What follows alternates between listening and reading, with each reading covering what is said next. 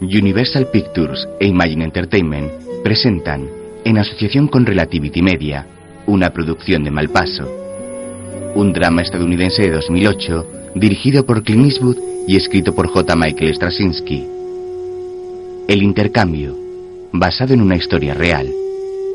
Protagonizado por Angelina Jolie, Gatlin Griffith, John Malkovich, Jeffrey Donovan, Michael Kelly, Colin Fiori y Jason Balder entre otros actores. Los Ángeles, 9 de marzo de 1928. En una bonita zona residencial cubierta de árboles y zonas verdes, un coche pasa frente a una hermosa casa con porche, jardín y techo construido de tejas.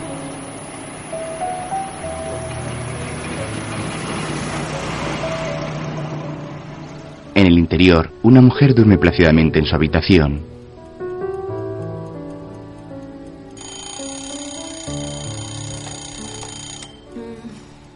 Se incorpora y apaga el despertador que está sobre la mesilla. Sale de la cama y enciende la radio. Luego se coloca la bata y camina hasta la habitación de su hijo, donde abre las cortinas. Walter, cielo. Es hora de levantarse. Solo diez minutos más. Mm, Lo siento, campeón. Mañana podrás dormir más. Para eso están los sábados. Christine destapa al pequeño de unos 10 años, abre la puerta y ambos salen de la habitación. Luego coge un metro y un lápiz. Contra la pared. Mide a Walter. Eso es. Ya está. Ya está. Mira, mira. Anda, siéntate, que se te enfría el desayuno. Es leche con cereales. Tiene que estar frío. La mujer sale de la cocina mientras su hijo se sirve unos cereales. Más tarde un tranvía circula por el centro de la calle y Walter y su madre viajan en él. Christine es una bella mujer de unos 35 años. Viste un elegante abrigo y un gorro con una flor al lado. El pequeño va dormido en el asiento mientras sostiene el almuerzo que lleva en una bolsa. Cariño, ya hemos llegado. Venga. Walter se despierta. El tranvía se detiene frente a la puerta de un colegio y madre e hijo bajan del transporte.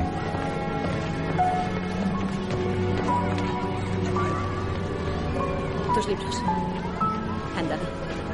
Christine le da un beso en la cabeza para despedirse y vuelve a subir al tranvía, que reanuda la marcha.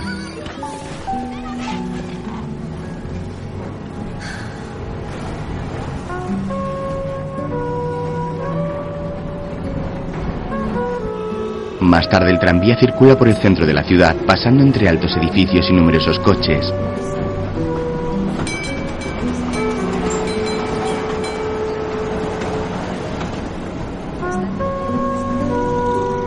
Luego la mujer lleva un uniforme y unos patines, con los que se desplaza por los pasillos de la compañía telefónica en la que trabaja. Sí. Sí, señora. Si se espera un momento, le pondré con una supervisora. Sí, ahora mismo viene. Un segundo. Enseguida se pone. Un momento, por favor. Ocúpate tú. Yo ya no sé qué decirle. Cristina atiende la llamada. Soy la supervisora. ¿En qué puedo ayudarla? Veo que tiene una línea compartida. Por desgracia hay gente que escucha en las líneas compartidas. No. Ya, ¿y qué es lo que hace? Escucha a su interlocutor con gesto de sorpresa. Vaya. ¿Va todo bien? Em, sí, señor. Una señora tenía problemas con la conexión. Más Hola, tarde. Hola, mamá. ¿Qué tal el colegio? Bien. ¿Sí? Nos han hablado de los dinosaurios. Y me he peleado con Billy Makowski. ¿Qué ha pasado? Me ha pegado. ¿Y tú se la has devuelto? Bien. Regla número uno, ¿recuerdas? Nunca empieces una pelea. Siempre termínala. ¿Por qué te ha pegado? Porque yo le he pegado. ¿Le has pegado tú antes? ¿Por qué? Dijo que papá se marchó porque yo no le gustaba. Cielo, tu padre no llegó a conocerte. ¿Cómo podrías no gustarle? ¿Y por qué se marchó? Pues porque el día que naciste tú, también llegó otra cosa por correo. Iba en una caja un poco más grande que tú. ¿Sabes qué era? Una cosa llamada responsabilidad. Y para algunas personas, la responsabilidad es la cosa más aterradora del mundo. Entonces se fue porque tenía miedo de lo que había en esa caja. Qué bobada. Eso es justo lo que pensé yo. luego están en casa. Cristina apaga la radio y se acerca a su hijo que se ha quedado dormido en el sofá. Mm. Me he perdido la comedia. Mm, me temo que sí, campeón. Vamos, es hora de ir a la cama. Cristina aparta la manta. Walter se pone de pie sobre el sofá y su madre lo coge en brazos. ¿Aún vamos a ir al cine mañana? Ujú. He oído que hay una nueva película de Charles Chaplin y un nuevo serial llamado El aviador misterioso. ¿Quién es? No lo sé, nadie lo sabe. Por eso resulta tan misterioso. Ah. Mamá, ¿no peso demasiado? Oh, no, faltan años para eso. Faltan años. A la mañana siguiente, Christine descuelga el teléfono. 10 de marzo de 1928. Diga. Hola, Margaret. Bien. ¿Cuándo os ha avisado? Bueno, ¿y por qué no Mirna? Le vendrían bien unas horas extra. No. No, no, no, no. Es que. Le prometí a Walter que le llevaría al cine. Eso es todo. Y. eh, Está bien. Solo, solo hasta las cuatro. Te veré allí. Cuelga el teléfono. Luego Walter está sentado frente a la radio. Tienes un bocadillo y leche en la nevera. Y la señora Riley y su hija pasarán por aquí dentro de un par de horas. Sé cuidarme solo. Ya lo sé, vendrán a vigilar la casa, no a ti. Christine camina por el salón mientras su hijo la mira enfadado. La mujer se sienta en el sofá y se dirige a él con cariño. Mañana sí que iremos al cine. Y luego cogeremos el tranvía hasta Santa Mónica y daremos un paseo por el muelle. ¿Qué te parece? ¿Te parece bien? Walter asiente resignado. Volveré antes de que oscurezca. No me da miedo la oscuridad. No tengo miedo de nada. Lo sé. Lo sé. Pórtate bien. Te quiero. Christine se marcha y el pequeño se queda solo en casa. Walter camina hasta la ventana y observa a su madre que se ha girado para despedirse.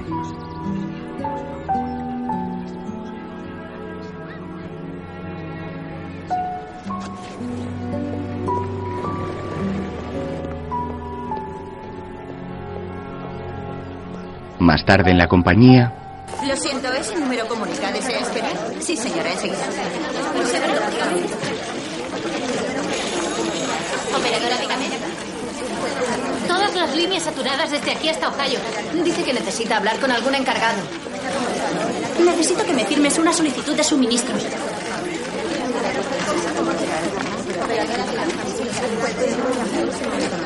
A ver, llamada a Omaha y ponedme con la central. Intentaremos pasar nuestras llamadas por sus computadores. Hay que hacer que esta centralita funcione.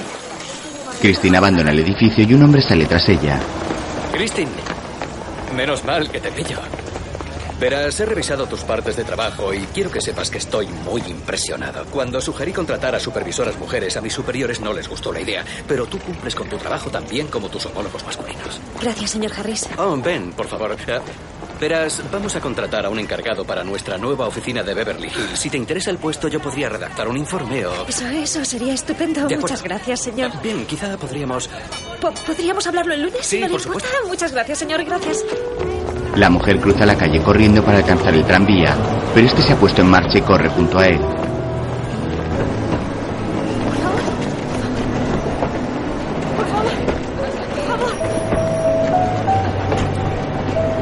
La mujer se detiene resignada dejando que el transporte se aleje.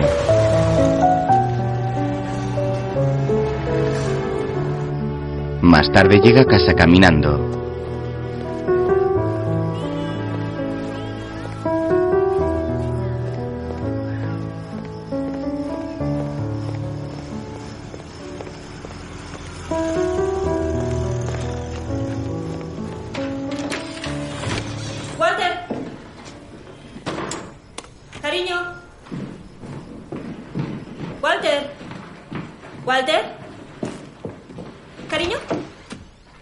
La habitación de su hijo y no lo encuentra. Camina por la cocina, abre la nevera y ve el almuerzo. Luego se dirige hacia el salón preocupada. Walter. Entra en su dormitorio. Tampoco lo ve y camina hacia la sala de estar. Cariño. No lo encuentra en ningún lugar de la casa y sale de nuevo a la calle. Walter, hora de volver a casa. Susie, ¿has visto a Walter? Se dirige a una niña. No, señora Collins. Lo siento. Christine mira a su alrededor asustada. Más tarde ha oscurecido y la mujer camina por el vecindario buscando a su hijo. ¿Walter? Walter. Ve a unos niños jugando en un jardín. Da media vuelta y sigue buscando a Walter. Más tarde entra en su casa y camina por el salón preocupada. Se sienta en un sillón y descuelga el teléfono que está en la mesita.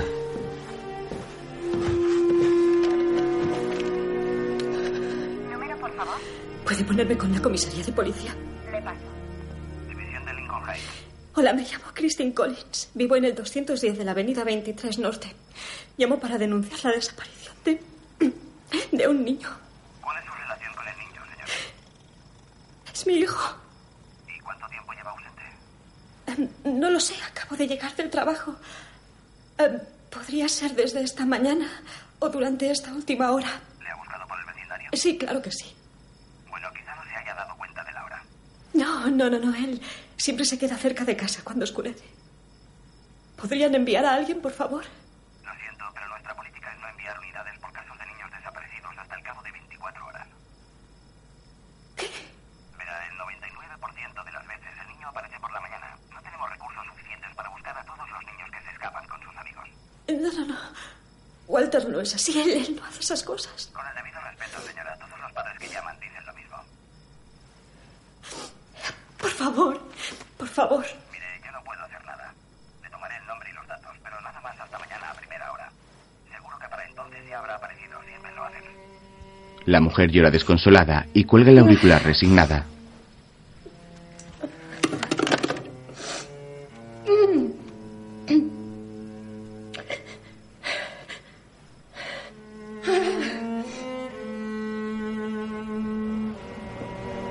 A la mañana siguiente, Cristina está asomada a la ventana observando preocupada hacia la calle. Un coche de policía se detiene frente a su puerta y la mujer sale apresurada. Los vecinos de la casa de enfrente salen al porche y ven a Christine conversar con dos guardias.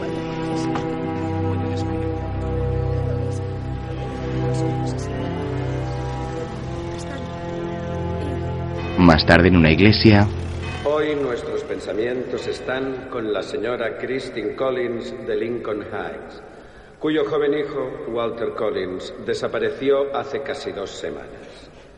Aunque ella no es miembro de nuestra congregación, hoy rezamos por ella como hemos hecho cada día desde que supimos de su aflicción. Por la radio y en los periódicos nos dicen que el Departamento de Policía de Los Ángeles está haciendo todo lo posible por reunir a madre e hijo y estoy seguro de que es verdad. Pero dada su reputación como el departamento de policía más violento, corrupto e incompetente a este lado de las montañas rocosas, no estoy seguro de que eso signifique mucho.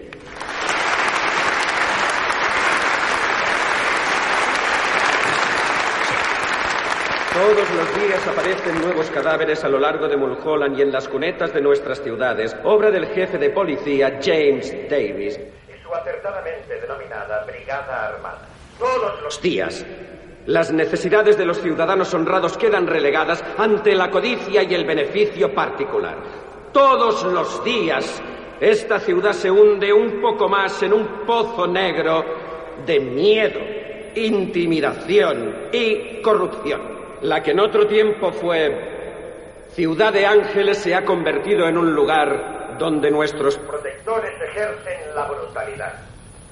Donde ser la ley es estar por encima de la ley. el jefe de policía apaga la radio.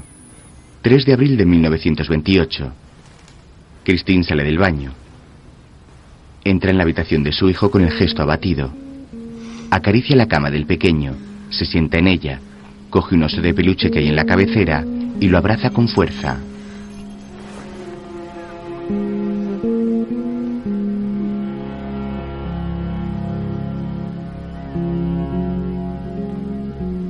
Más tarde la mujer entra en la compañía telefónica y todas sus compañeras se giran al verla. Una de ellas se levanta de su asiento y le da un cariñoso abrazo.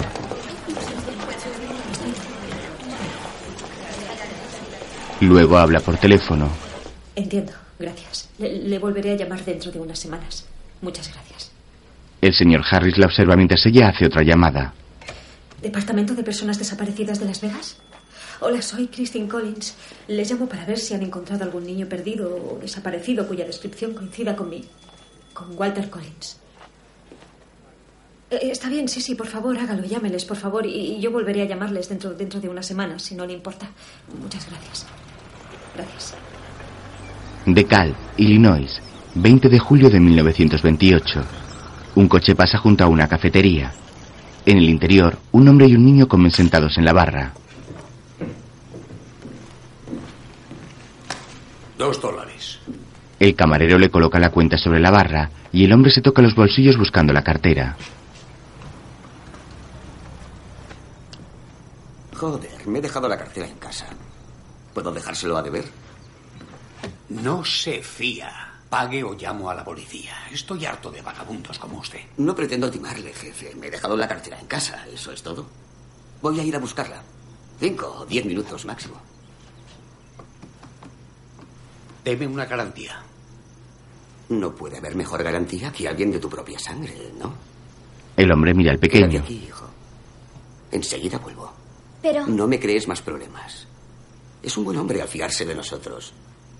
Tú quédate aquí mientras yo voy a buscar mi cartera. Diez minutos. O llamaré a la poli. El camarero muestra las 4 y 20 en el reloj. El hombre asienta y se retira. Más tarde está empezando a oscurecer y el reloj de la cafetería indica las seis y cuarto. Descuelga el teléfono y marca mientras observa al pequeño en la barra. Hola, Myrtle. Soy Hart, de la cafetería. Ponme con el sheriff Larsen. En la compañía, Christine se dirige hacia una de las operadoras. Aquí. Christine, tengo problemas con esta línea. No logro conectar. Prueba ahora. De acuerdo. Sí, así está mejor. La mujer ve a unos policías hablar con el señor Harris. El hombre la señala a través de una cristalera. Los tres policías salen del despacho y entran en la sala de telefonía. Gracias.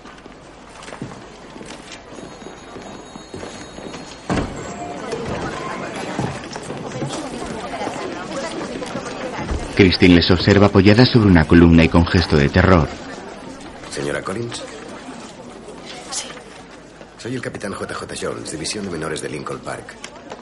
Mi oficina supervisa todos los casos de niños fugados y desaparecidos, incluido el de su hijo, y... Está vivo, señora Collins. Fue recogido hace dos días por un policía local en DeKalb, Illinois. Está a salvo e ileso. Iba en compañía de un vagabundo. Le estamos buscando, pero el niño está a salvo. Muchas gracias, gracias. Muchas gracias. Cristi. Una compañera la abraza. Qué alegría.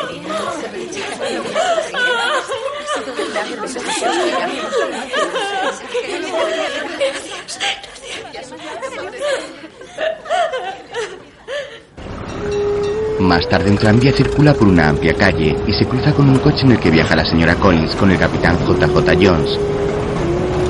El vehículo se detiene junto a un edificio.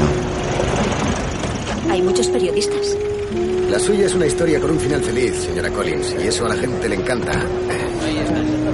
Démonos prisa, el tren está llegando. Christine cruza aturdida entre los periodistas. Atrás, chicos, atrás. Gracias, gracias, amigos. Haré una declaración dentro de unos minutos, pero ahora lo importante es reunir a esta buena mujer con su hijo, así que si nos disculpan. Entran en la estación de trenes. Los periodistas y fotógrafos caminan tras ellos. Señora Collins, le presento a James E. Davis, el jefe de policía. Encantada de conocerle. Últimamente los chicos de la prensa no hablan bien de nosotros, así que es bueno estar aquí con una noticia positiva, ¿no le parece? Sí. Espero que el trato de los muchachos haya sido correcto. Christine ve un tren llegar al andén. Durante 24 horas no pude presentar mi denuncia y pensé que se debería. Tecnicismos aparte. Sí, magnífico. Ah, estupendo. Entonces no le importará decirle a la prensa que el departamento de policía... La mujer corre hacia el tren. Mujeres. Espere un segundo.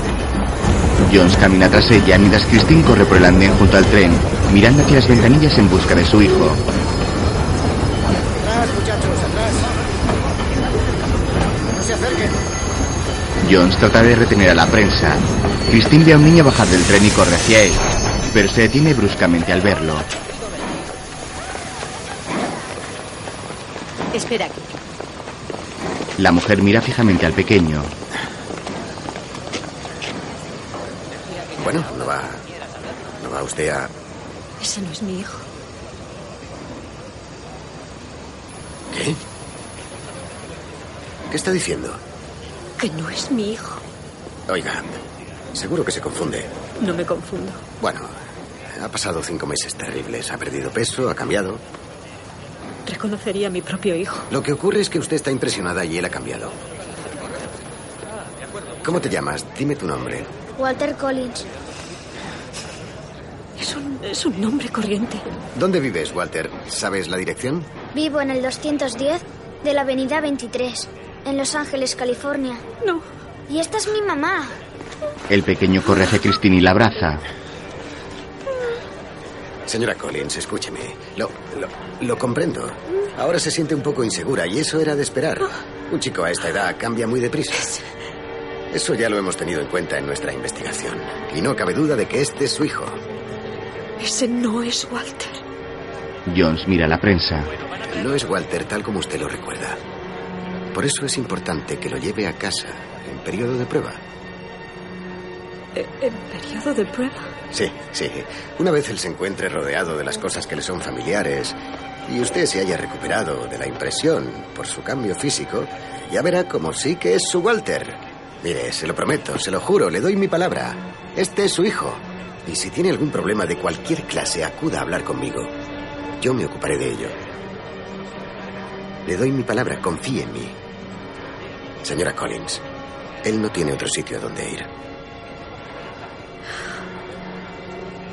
Por favor. Em, puede que no esté pensando con claridad y... y eh, eh, está bien. Exacto, no, no piensa con claridad, eso es. Los periodistas se acercan. Gracias. Venga, la vuelta. ¿Qué siente tener a su hijo en casa, señora Collins? ¿Qué ha pensado cuando lo ha visto por primera vez? Es difícil de explicar. Al principio estaba impresionada. No reconocía al chico, lo cual es perfectamente natural. Ha sufrido una terrible experiencia. ¿Cómo te sientes, hijo? Seguro que es estupendo estar en casa. Sí, estupendo. El Departamento de Policía de Los Ángeles agradece la colaboración del Departamento del Sheriff del Condado de DeKalb por hacer que esta feliz reunión fuera posible. La policía está volcada en servir al público en todo momento. ¿Podemos sacar una foto de madre e hijo, capitán? Por supuesto. Vamos allá. Hijo, ponte ahí, colóquense así, bien apretados. Aquí. Ahí la tienen, chicos. Así está. Sonríe, una gran sonrisa. Una más, por favor. Una más, una más. Más tarde, Christine sube a un coche con el pequeño y se alejan de los periodistas. El niño mira a la mujer sonriendo y esta es incapaz de mantenerle la mirada.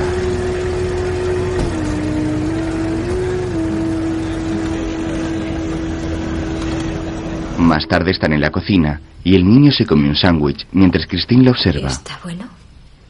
El pequeño asiente con la cabeza. ¿Quieres más leche? No, No, gracias. no, gracias.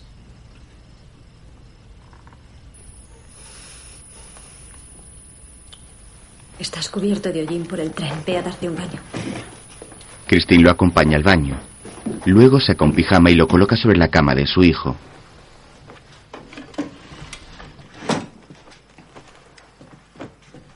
El pijama está sobre la cama. Christine entra en el baño. ¿Te has hecho daño? Me he caído, estúpida bañera. Tranquilo. No pasa nada. La mujer lo observa desnudo. Estás circuncidado. El niño la mira confuso. Christine coge una toalla y lo cubre. Fuera. Vamos. Camina con él hasta la cocina y lo coloca junto a la puerta que tiene las marcas donde medía a su hijo. Le gira la cabeza y muestra que es más bajo que la última señal que hizo. La última vez que me di a Walter. La última vez que me di a mi hijo era más alto que tú. ¿Quién eres? ¿Qué estás haciendo aquí? ¿Quién eres? ¿Quién eres? Cristina observa al pequeño asustada.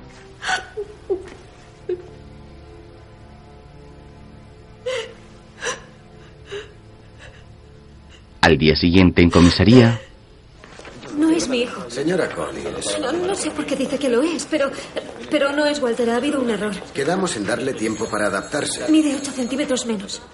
He, he comprobado la altura. Bueno, puede que sus mediciones estén mal. Mire, seguro que hay una explicación razonable para todo esto. Está circuncidado. Y Walter no. Señora Collins. Lo habrás archivado con el otro expediente. Su hijo estuvo desaparecido cinco meses y al menos parte de ese tiempo en compañía de un vagabundo aún no identificado. ¿Quién sabe lo que un individuo tan perturbado pudo haberle hecho? Pudo hacer que lo circuncidaran. Pudo hacer... ¿Que, que encogiera?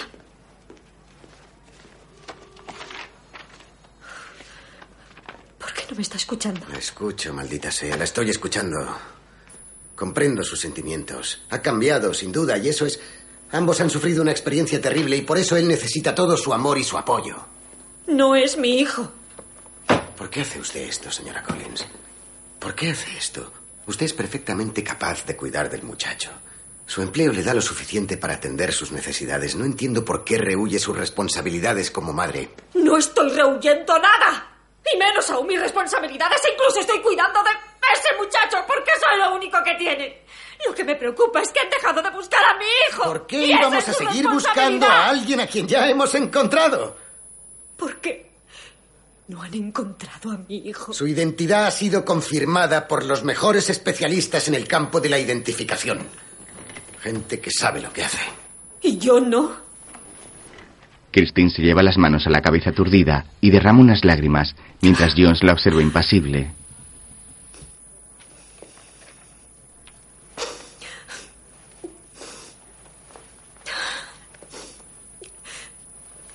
Lo siento. Lo siento, yo. Agradezco todo lo que este departamento ha hecho y sé lo mucho que están trabajando. De, veras que sí, no quiero causarles ningún problema. Es solo que ha habido un terrible error y, y, necesito que me ayuden a corregirlo para, para poder encontrar a mi hijo antes de que sea tarde. Christine mira al capitán a los ojos suplicándole. Luego se seca las lágrimas. Bueno, no le robaré más tiempo. Siento a- a- haberme alterado. Lo siento, lo siento mucho.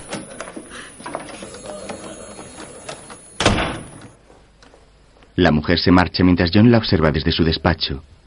El hombre se mantiene pensativo y pulsa un interfono. Sara, póngame con el doctor Tar. Más tarde, un hombre llama a casa de Christine y ésta abre la puerta. Señora Collins, doctor Earl W. Tar.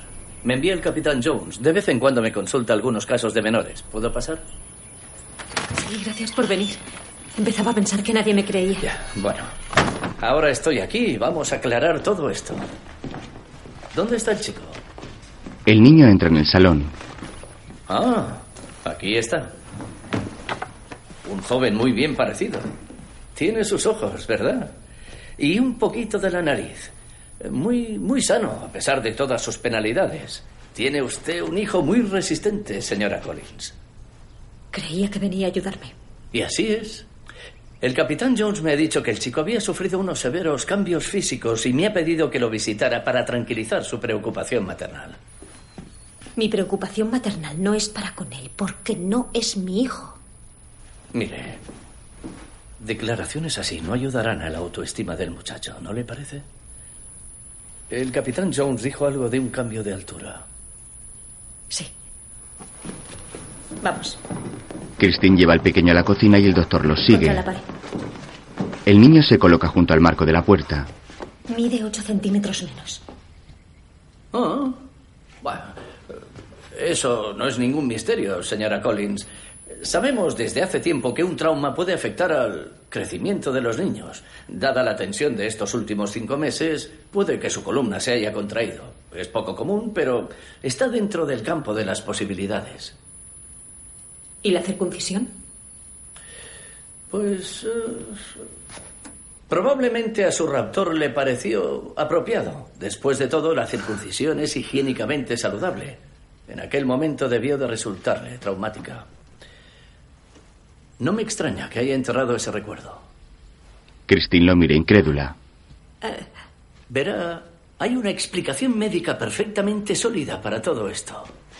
Es lógico que usted se plantee esas preguntas. Necesita estar al tanto de todos los cambios que el joven ha sufrido durante su ausencia. ¿Cómo no iba a saber yo si es o no es mi hijo?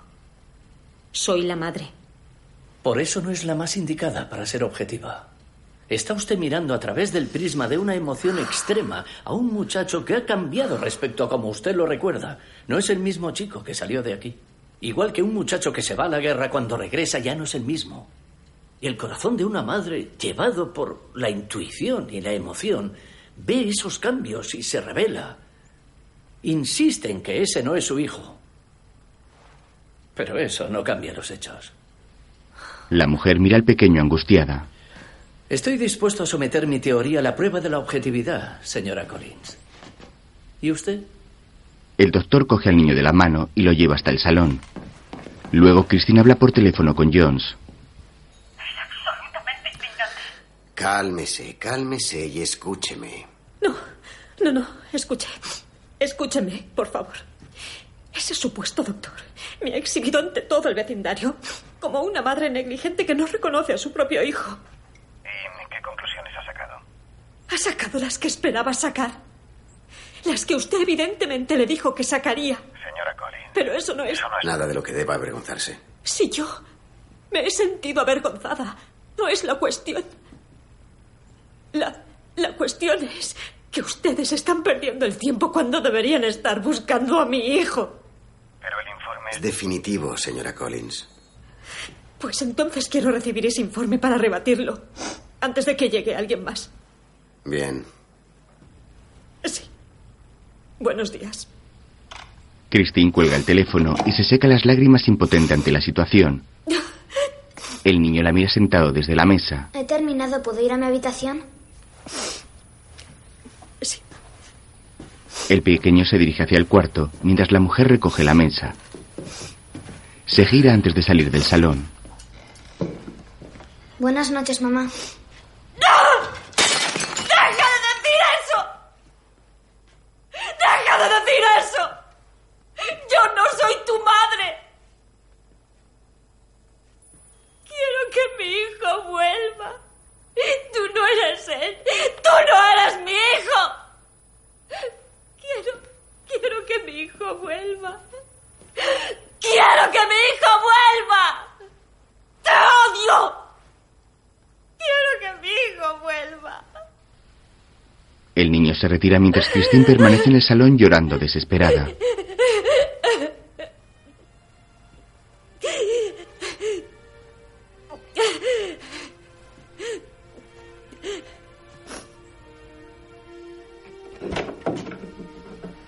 Más tarde la mujer entra en la habitación del pequeño. Lo observa dormido en la cama. Se sienta en un lado y le acaricia la espalda con cariño.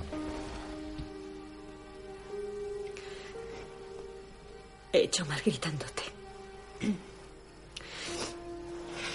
No eres más que un niño. Y no creo que sepas lo que estás haciendo, ni el daño que estás causando. Pero necesito que entiendas que mi hijo es mi vida.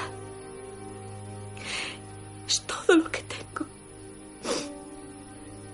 Y piense lo que piense la policía, piense lo que piense el mundo.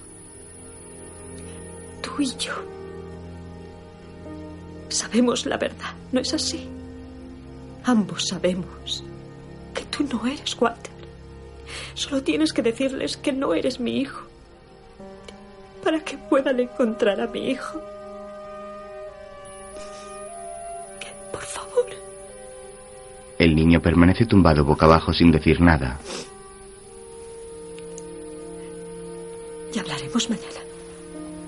Christine se marcha y cierra la puerta.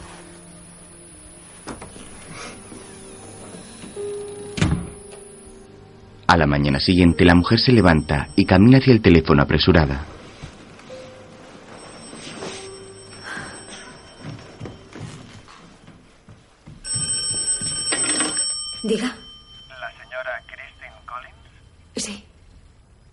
Llamo Gustav Brigle. Soy el pastor de la iglesia presbiteriana de San Pablo. Ah, sí, he, he oído su programa. Yo. Gracias. ¿Ha leído el Times esta mañana? No.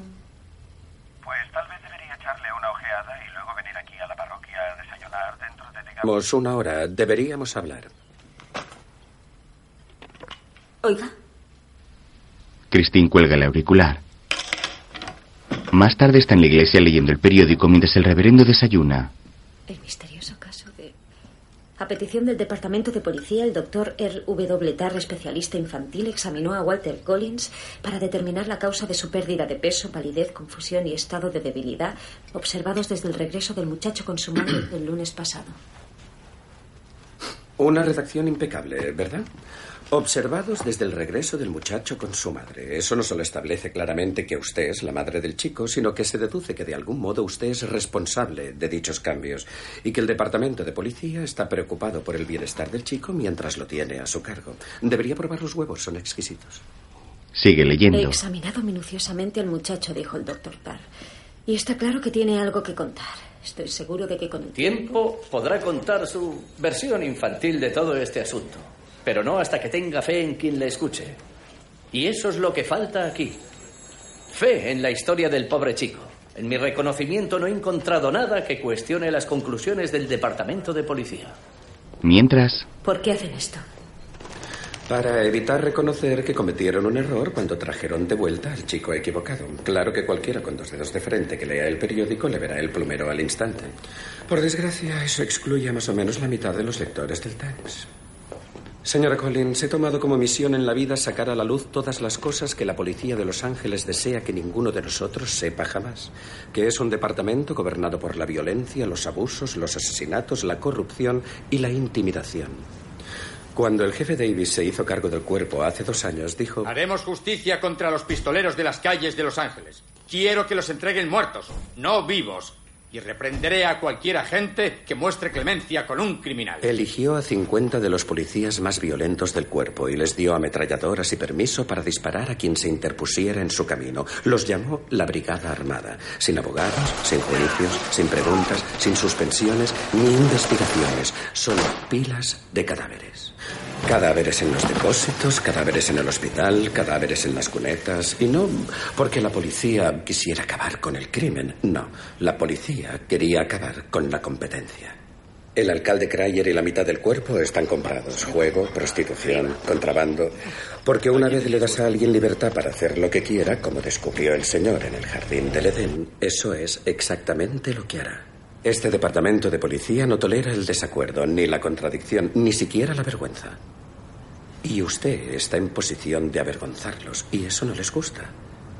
Harán todo cuanto esté en su mano para desacreditarla. He visto cómo ocurría demasiadas veces como para ignorarlo ahora. Por eso quería verla. Para hacerle saber en qué se está metiendo y ayudarle a luchar contra ello si decide hacerlo. Reverendo, le agradezco lo que está haciendo y todo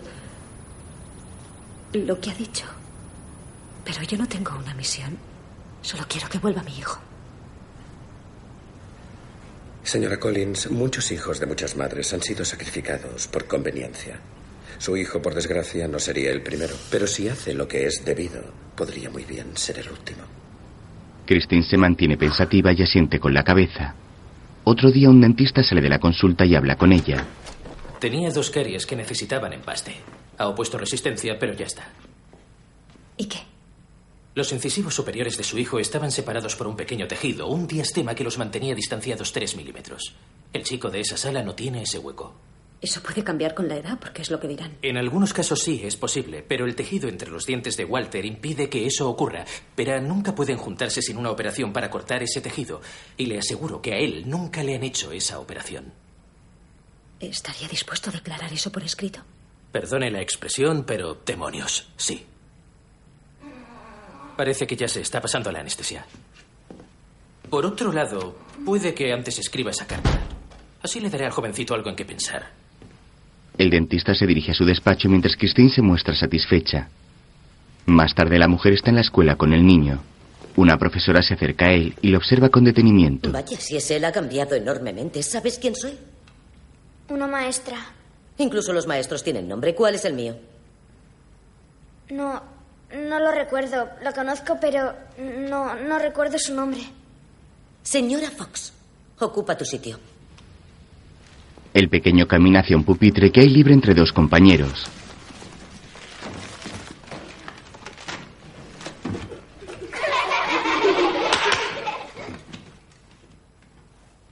No he dicho que ocupes un sitio, sino el tuyo, el que tienes asignado.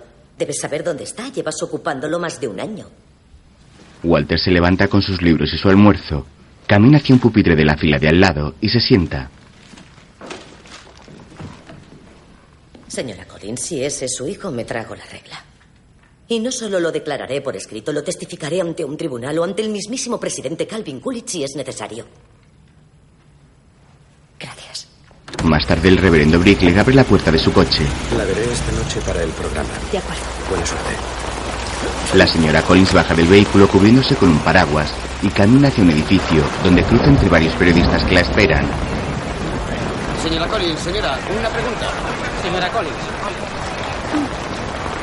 Hola, me llamo Christine Collins. Buenos días. Buenos días. El 10 de marzo, mi hijo de nueve años, Walter Collins, desapareció. Tras una investigación de cinco meses, trajeron a Los Ángeles a un chico desde DeKalb, Illinois. Nos dijeron a mí y a ustedes que ese chico era mi hijo. Pero no era mi hijo. La policía cometió un error. Y ese es el motivo de su supuesta transformación. Tengo cartas de sus maestros y sus doctores confirmando que no es mi hijo. Ahora se están reimprimiendo y mañana estarán a su disposición.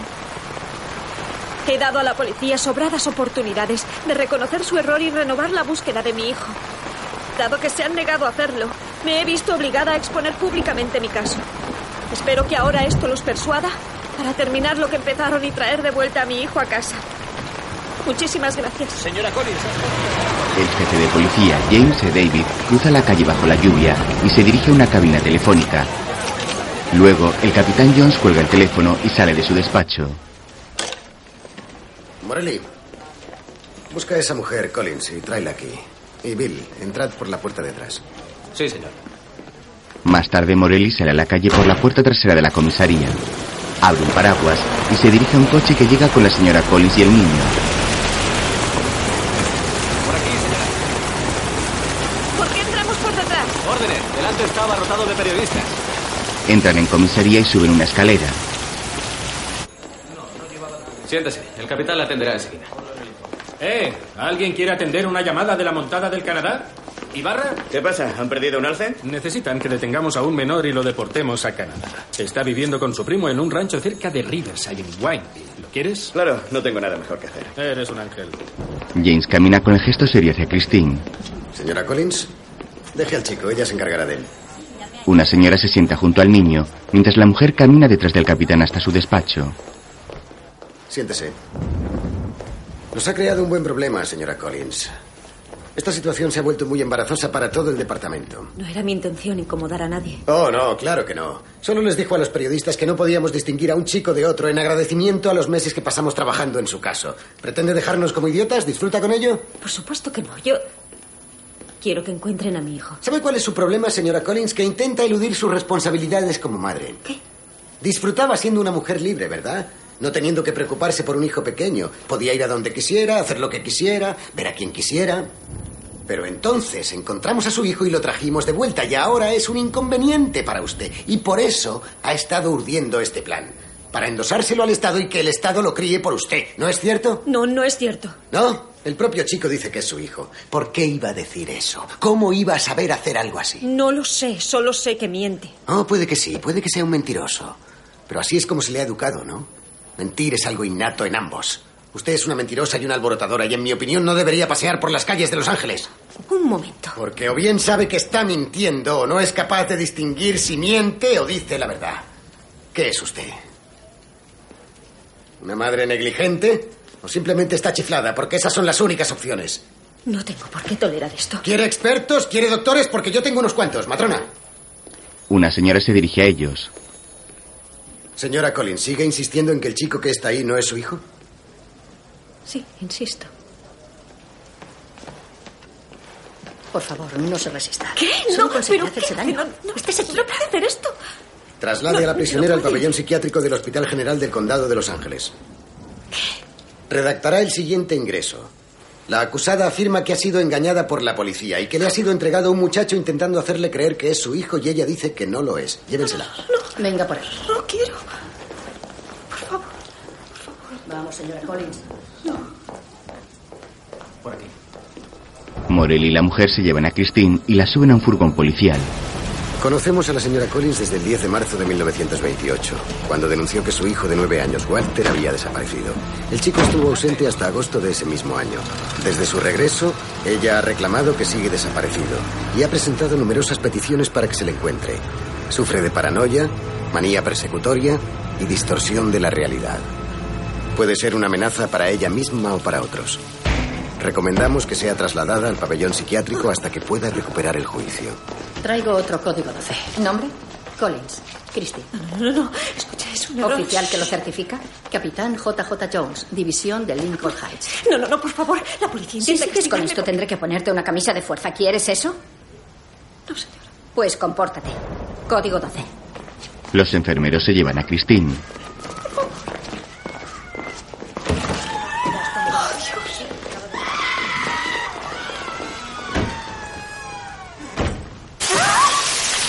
Más tarde una enfermera la baña utilizando una manguera a presión.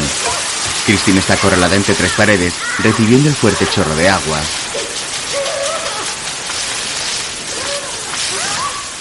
Otra enfermera se dirige a ella, la saca de la ducha y se coloca unos guantes. Separa las piernas.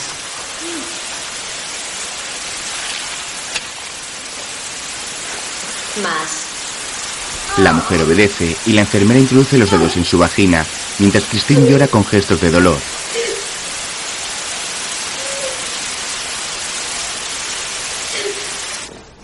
Más tarde camina por los pasillos del hospital acompañada por una enfermera y dos celadores, vestida con un pijama de rayas.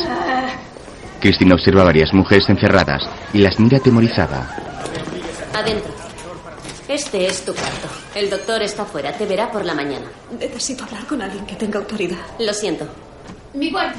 No, no, no, no. Este, este es mi cuarto. ¿Puedo hacer una llamada? El derecho al teléfono se gana por buen comportamiento. No se te permiten periódicos, revistas, libros, radio y objetos afilados. Es por tu propio bien. Escúchame. La enfermera cierra la Mi puerta. No, no, no. Este es, este es mi cuarto. Mi cuarto. No, no, no. Este es mi cuarto. Mi cuarto. Mi cuarto. Mi cuarto. Mi cuarto. Mi cuarto. Dijera que era mi cuarto. Más tarde, el detective Ibarra circula con su coche por un camino de tierra y se detiene junto a un hombre cuyo vehículo se ha quedado parado. ¿Tiene problemas? Ah, un calentón, eso es todo. Enseguida estará bien. Oiga, ¿me echa una mano? Busco un lugar llamado Rancho Northcott, junto a Wanville. El rancho Northcott, ¿eh? Camina hacia la parte trasera donde Ah. tiene una escopeta. Sí, sí. Ah, ya casi ha llegado. Solo tiene que seguir esta carretera hacia el oeste unos cuatro, cinco kilómetros. Y entonces la siguiente a la derecha. Y siga recto y le llevará directamente hasta él. ¿Ocurre algo por ahí? No, investigo un asunto de menores. Muy amable. No hay de qué. El policía arranca el vehículo y se marchan de la atenta mirada del hombre. Más tarde circula por el polvoriento camino hasta llegar a un rancho que parece abandonado.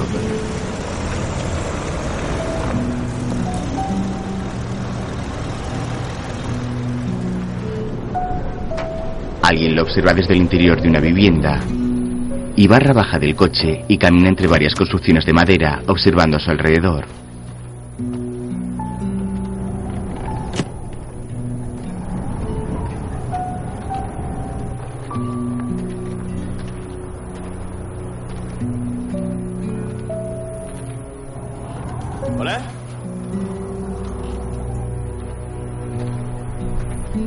Continúa caminando y ve un hacha clavada sobre un tronco de madera. y varios corrales con alguna gallina en su interior.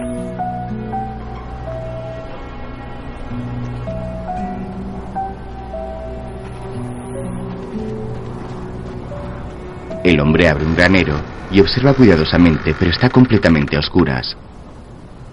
Se retira y una gallina pasa junto a él sobresaltándolo.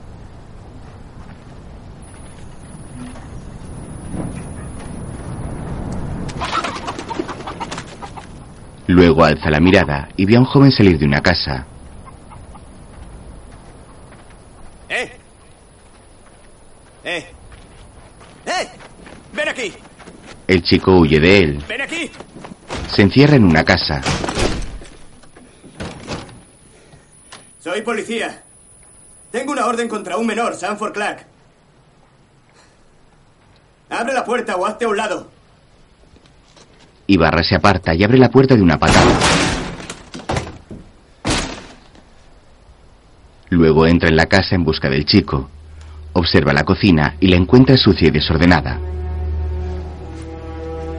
El hombre ve varios cuchillos sobre una alacena y camina hacia el salón donde hay un ventilador encendido.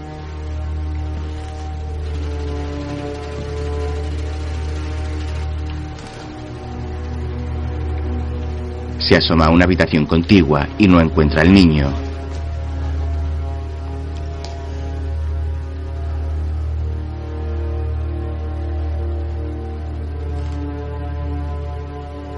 Sigue caminando por el salón observándolo todo meticulosamente.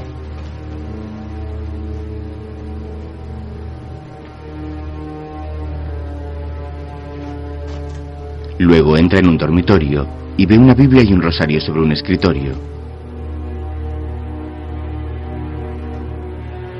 El niño sale de un armario y se lanza contra él tumbándolo en la cama. ¡Para! ¡Para! ¡Ya basta! Lo pone contra el suelo. ¡Basta! ¡Para o te empotro la cabeza contra el suelo! ¡Basta! De acuerdo. Dame las manos. Le coloca las manos sobre la espalda y lo esposa.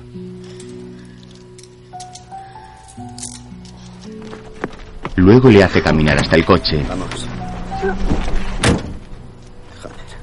Le monta y se toca una herida que le ha hecho en la ¿Qué cara. pasa, chico? ¿Eh? ¿No sabes que atacar a un policía va contra la ley? Eso no cambiará las cosas. Vamos a enviarte de vuelta a Canadá, hijo. No es el fin del mundo. ¿Qué?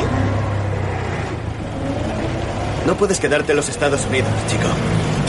Más tarde el reverendo mira el reloj impaciente en el estudio de radio. ¿Hay noticias de la señora Collins? No sabemos nada de ella. Ve a su casa y asegúrate de que está bien. Y si no está allí, pregunta a los vecinos. Averigua qué saben. De acuerdo. Y ahora la KGF da la bienvenida al reverendo Gustav Brickler de la Iglesia Presbiteriana de San Pablo. Soy el pastor Gustav Brigleb de la Iglesia Presbiteriana de San Pablo, transmitiendo la palabra del Señor a través de Radio KGF. Buenas noches.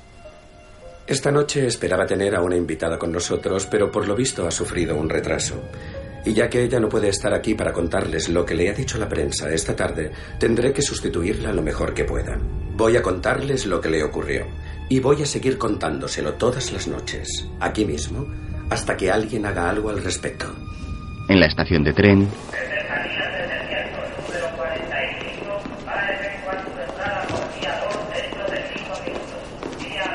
Hola. Quisiera un billete a Canadá, a Alberta o a Vancouver, el que salga esta noche. Em, esta noche no hay ninguno que vaya tan lejos. Lo mejor que puedo hacer es darle uno para Seattle. Desde allí podrá coger un cercanías o cruzar la frontera en coche. Sí, sí, está bien. ¿Ida y vuelta? Solo ida.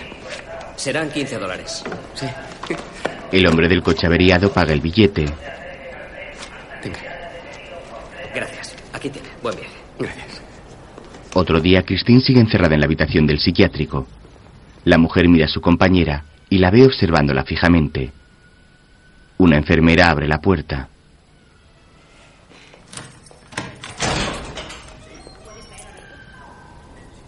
Media hora para desayunar. Colin se levanta y camina tras ella. Necesito ver al médico responsable. El comedor está al final del pasillo. El doctor la llamará cuando esté listo. Christine se dirige al comedor. Allí coge una bandeja y se sienta en una alargada mesa junto a otras mujeres.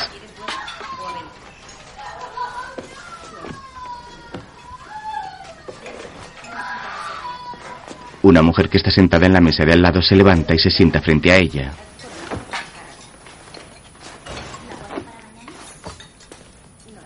Debes comer. Comer es normal. Tienes que hacer lo posible por parecer normal. Es tu única oportunidad. Me llamo Carol Dexter. ¿Y tú? Christine. Christine Collins. Termínatelo. Sé que cuesta, pero inténtalo. La mujer que está junto a ella escoge su bandeja y se marcha. Les he oído hablar. Estás aquí por un código 12, por intervención policial. Los médicos y el personal deducen que si la policía te ha traído aquí, debe de haber una buena razón. No hay una buena razón. No te dejes eso. Estoy totalmente cuerda. Y se lo voy a explicar a ellos. ¿Cómo? Cuanto más intentes parecer cuerda, más loca te creerán. Si sonríes demasiado, estás delirante o reprimiendo la histeria. Y si no sonríes, estás deprimida. Si permaneces neutral, estás retraída emocionalmente, potencialmente catatónica. Te has dado muchas vueltas, ¿eh? Sí, así es. ¿No lo entiendes? Eres un código 12 y yo también. Estamos aquí por las mismas razones. Las dos cabreamos a la policía. Mira, ¿ves a esa mujer de ahí? Estaba casada con un policía que no paraba de darle palizas. Cuando ella intentó contarlo, él la trajo aquí. ¿Y aquella? La policía le dio una paliza a su hermano. Le rompieron los dos brazos. Ella intentó contárselo a la prensa. ¿Y tú? Yo trabajo de noche. Es decir, eh, trabajo en la noche. Oh, sí, en los clubes. En el centro de la ciudad, lo siento. Eh, sí, bueno, había un cliente que no hacía más que pegarme sin parar, así que presenté una denuncia. Y resultó que era un poli. Al cabo de nada, estaba aquí. Pero no pueden hacer eso. ¿Bromeas? Todos saben que las mujeres somos frágiles. Somos todo emociones, sin lógica, y no tenemos nada en la azotea. Y de vez en cuando decimos algo poco conveniente. Perdemos la puta cabeza. Perdona la expresión. Si estamos locas, nadie tiene por qué escucharnos. Porque ¿a quién vas a creer? ¿A una chiflada que intenta destruir la integridad del cuerpo o a un agente de policía? Y una vez nos han metido aquí, o nos callamos y nos comportamos, o no volvemos a casa. O volvemos a casa así.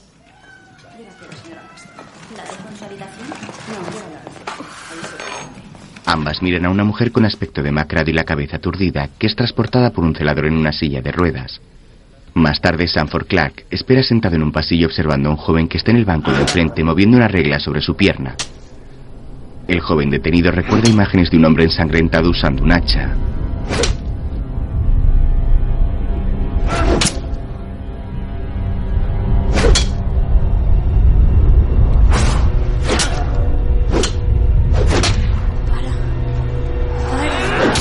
Ya basta.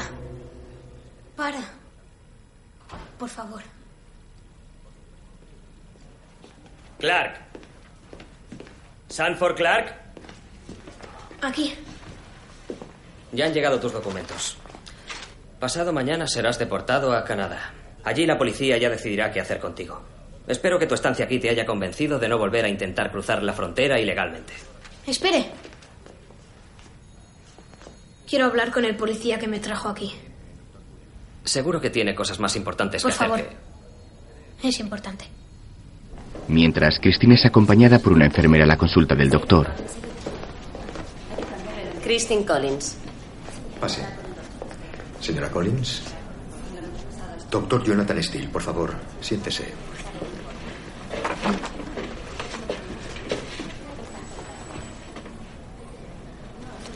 Espero que su estancia aquí haya sido cómoda hasta ahora. Sí. ¿Ah, sí? Ja. Pensaba que al principio habría sido un poco difícil. Sí, lo ha sido. Claro que ha sido difícil, pero suficientemente cómoda.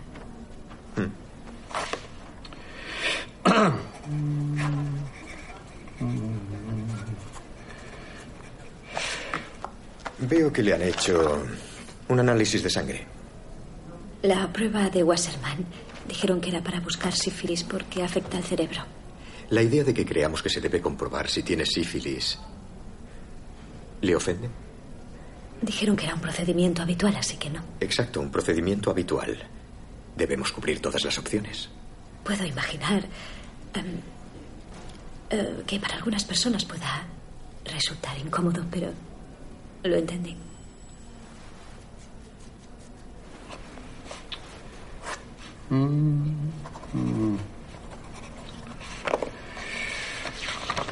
Ah.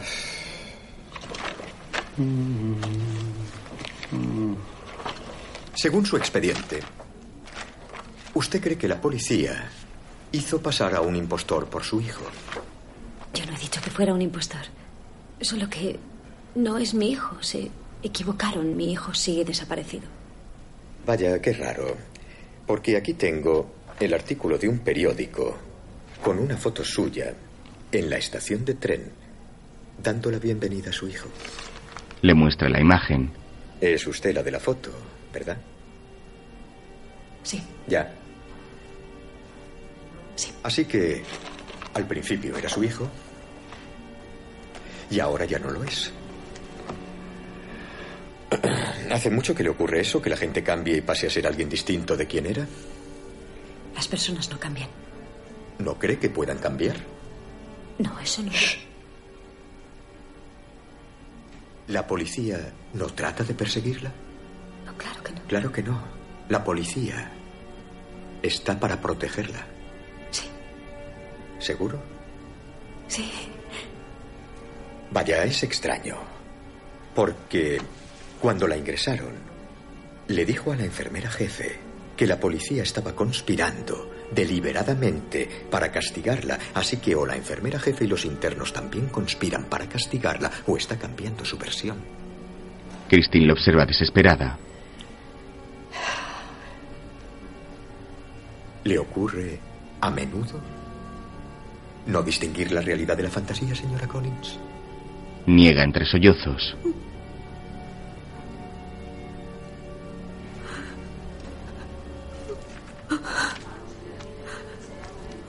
Más tarde,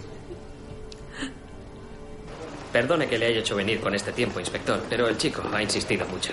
No importa, le escucharé y así podré ir a casa a cambiarme. Está cayendo el diluvio universal demócrata. Espero que merezca la pena. Tú otra vez, ¿eh?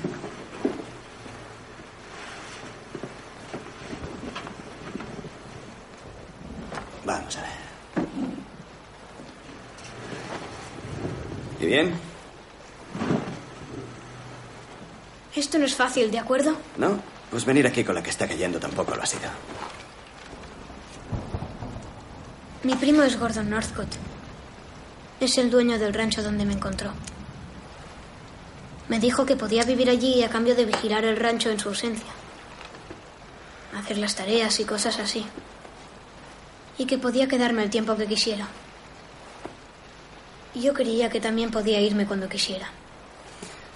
¿Insinúas que te tenía prisionero? Me meces. Cuando llegué allí, corrías libre como un pájaro. Podías irte si hubieras querido. No, ¿Qué es esto, eh? ¿Intentas justificar que estuvieras en el país ilegalmente? no, no es nada de eso. Porque no tengo tiempo para eso. Escúcheme. ¿sabes? Él dijo. ¿Qué? ¿Qué dijo? Dijo que si intentaba huir, me mataría. Mire, usted no entiende cómo es él. Lo que. Lo que hizo, lo que me obligó a hacer. Muy bien. Empecemos por el principio. da una calada a su cigarrillo. ¿Qué te obligó a hacer?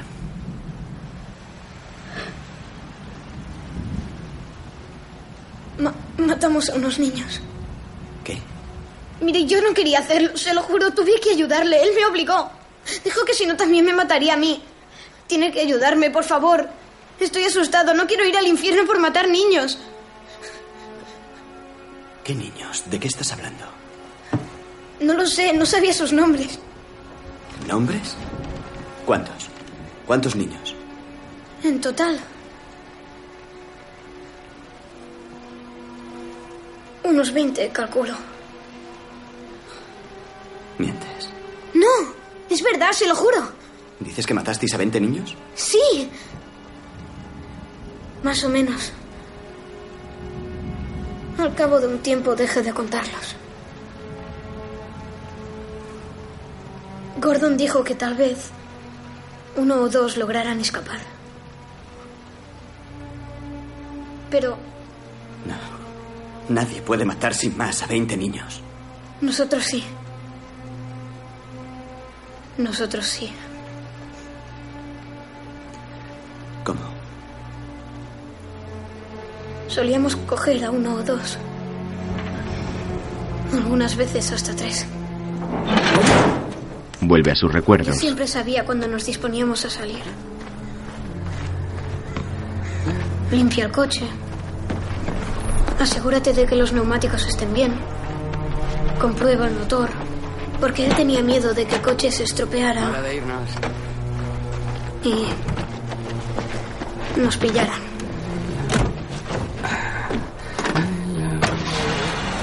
Íbamos en una dirección distinta cada vez. Nunca dos veces a la misma parte de la ciudad. A veces dábamos vueltas durante horas hasta que encontrábamos alguno. Hombre, aquí estás. Hemos estado buscando como locos. ¿Ah, sí?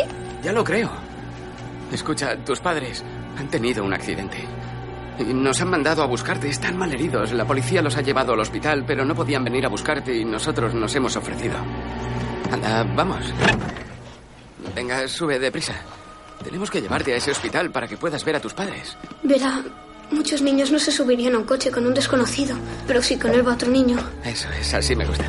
Hazle sitio, apártate un poco, Sandra. eso lo hacía más fácil. Quiero que te agarres fuerte. Me miraban a mí y se decían, Mucho camino por delante. eh, si él está bien, Vamos a ir volando. supongo que yo también lo estaré. Cada vez que uno se subía al coche, yo me quería morir. En cuanto llegamos al rancho, iban al gallinero. ¿Tenéis hambre? ¿Eh? ¡Vigila la puerta, Sanford! ¡Eh! ¡Vigila la puerta! ¿Qué os pasa? No voy a haceros daño. ¿Os preocupa que pueda haceros daño? No voy a haceros daño. ¿Eh? ¡Ven aquí! Yo jamás te haría daño. Algunos días los mataba al momento. Otros días esperaba. Reunía unos cuantos. Hasta que tenía unos cuatro o cinco niños. Sí. ¿No qué? ¿No qué? ¿Eh? Vamos, vamos, vamos. Sanford, no pierdas de vista esa puerta. Tranquilo. Tengas cuidado. A veces dejaba a uno o dos con vida, aunque a duras penas. Y decía, acaba con ellos, San. Acaba con ellos, hazlo o yo acabaré contigo. Y yo lo hacía. Los mataba. Y lo hice. Los maté. Oh, Dios, los maté. Oh, Dios.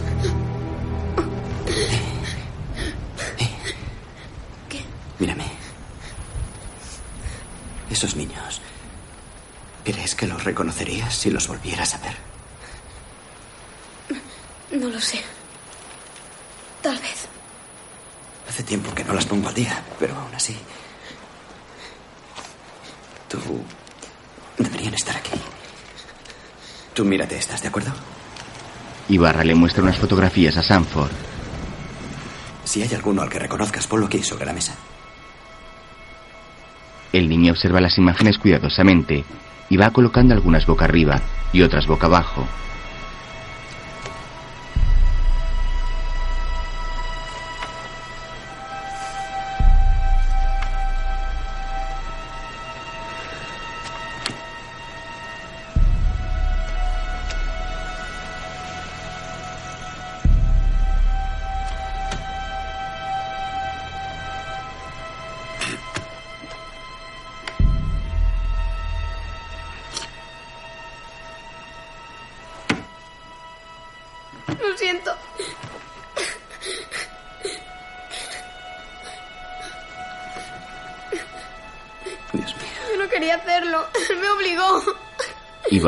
Vuelta a las fotos y lee los nombres. Walter Collins, nueve años, Los Ángeles. Joder. Este. Mírame. ¿Estás seguro? Le muestra la fotografía de Walter.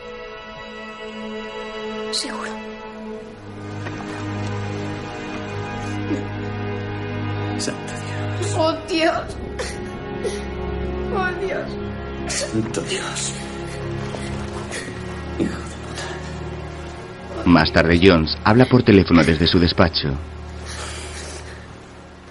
Miente. ¿Qué pasa? ¿Te has vuelto idiota, Les? Veinte niños, señor. Puro, si se ha inventado ese cuento chino de por qué le obligaron a quedarse en el país. Usted no le ha visto. Ese, ese chico está muerto de miedo. Has señalado al chico Collins. Lo encontramos, ¿recuerdas? ¿O es que no lees los periódicos? O tal vez si los lees. ¿Quién? El reverendo Brickley pregunta por Christine Collins. Dígale a ese hijo de puta que se largue de las dependencias policiales. O haré que le detengan por perturbar el orden. Ya lo he intentado y ha dicho que no se irá ni él ni sus amigos. Observa a varios hombres esperando junto a la escalera. ¿Qué coño? Joder. Se asoma a la ventana y ve a un grupo de personas con pancartas frente a la comisaría. Oh, por Dios bendito. ¿Ibarra? Escúchame. No hagas nada y vuelve inmediatamente. Señor, según la política del departamento, Todas las acusaciones de homicidio deben ser investigadas. Se trata de niños. La política del departamento es la que yo digo y ahora te ordeno que muevas el culo hasta aquí con ese crío, ¿entendido? No hables con nadie y tráeme a ese crío, ¿está claro? Con nadie. Cuelga el teléfono. Luego sale del despacho colocándose la chaqueta y se dirige al reverendo Brickley.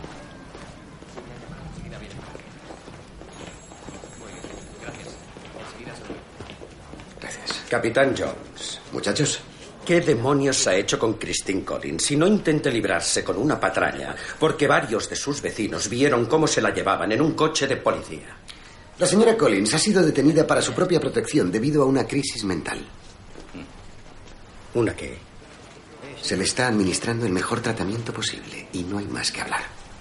John se retira. Mientras en el psiquiátrico, Siguiente. Venga, adelante. ¿Para qué? La medicación. ¿Medicación para qué? Siguiente. De la que te va bien, te ayuda a relajarte. No quiero relajarme. Pienso Podemos dártela no por la lo que fuerza, es. si es lo que quieres. No sé lo que Tómatela. es. Doctor Steele. Celador. Entiendo, venga. Señoras, sigan avanzando. Vamos. entra en la No quiero consulta. tomar algo que no sé lo que es. Yo no tengo nada malo que precise medicación. No, usted no tiene nada malo. Nada malo. No. Está bien. Sí, así es. Pues entonces, no tendrá reparos en firmar esto. Al firmarlo, certifica que estaba equivocada al asegurar que el chico que la policía le entregó no era su hijo. Además, estipula que la policía hizo lo correcto al enviarla aquí y les absuelve de toda responsabilidad. Fírmelo. No voy a firmarlo. No pienso hacerlo. Entonces su estado no ha mejorado. Fírmelo y podrá salir de aquí mañana a primera hora. Pero yo no estaba equivocada. No es mi hijo. Mi hijo sigue desaparecido. Señora Collins, se está usted alterando. Sí, sí, pero es que no pienso firmar eso porque no es mi hijo. ¡Velador! No es mi hijo. ¡Velador! Mi hijo sigue desaparecido. La paciente se está mi poniendo hijo, histérica. No, mi hijo sigue Asegúrense de desaparecido. sedarla debidamente. Llévesela. No, no. Siguiente. No, no, no. Celador, no deje de sujetarla. Enfermera. Abre, abre la boca. Abre la boca. ¿Lo quieres? Tápale la nariz. Trágatelo. ¡Basta! No hagas eso. Apártate. ¡Tú! ¡Llevaosla de aquí! No te metas. No es asunto tuyo, es un asunto policial. ¿Lo oyen? No se metan si saben lo que les conviene. Creías que ya tenías bastantes líos con la ley por ser puta, ¿no? Carol golpea al doctor. Ataque a un miembro del personal. Habitación 18.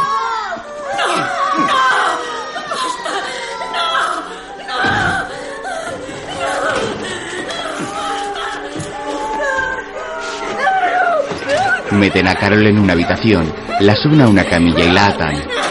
Una de las enfermeras le unta una crema en las sienes y le mete un mordedor en la boca. Otra enfermera le coloca unos electrodos y le administra una descarga.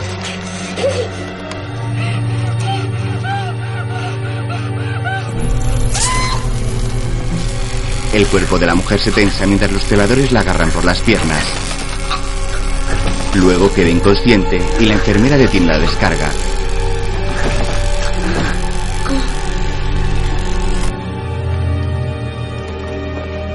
Desde su habitación, Cristina observa cómo sacan a Carol inconsciente en la camilla.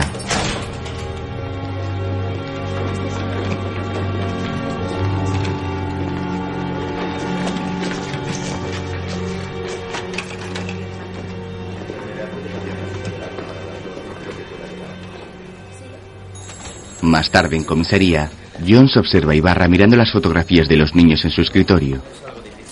Mientras dos policías abren una celda. Vamos. Sanford se levanta y camina tras ellos, mientras Ibarra observa con detenimiento la imagen de Walter Collins.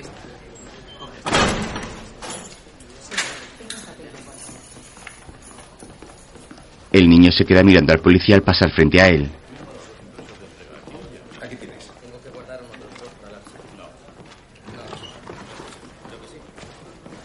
Disculpa. Ya me ocupo yo. Pero es que... Hay que interrogarle.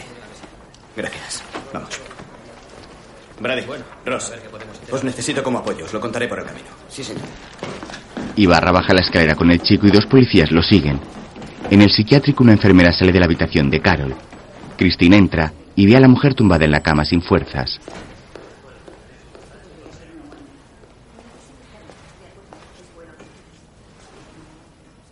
No debiste hacerlo. Quería hacerlo. Me apetecía.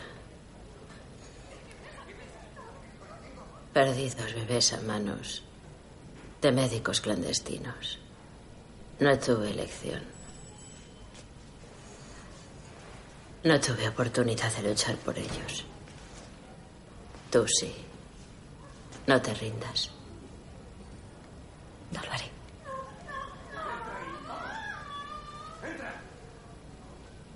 Que se jodan. Ellos y la madre que los parió.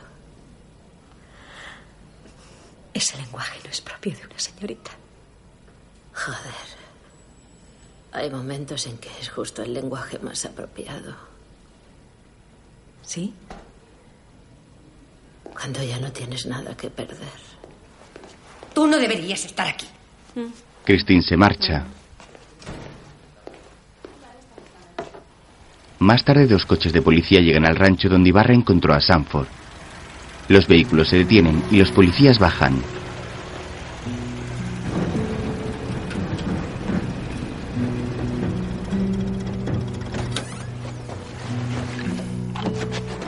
Quédate. Registra la casa. Tú el granero.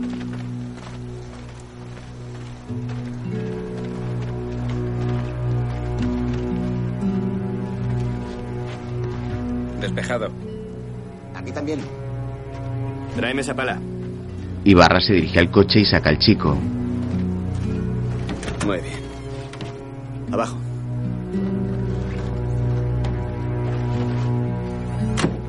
Vamos. Enséñamelo. Coge la pala que le entrega a su compañero y se la da a Sanford. Vamos, muéstramelo. El chico coge la pala y camina cabizbajo seguido por los tres policías.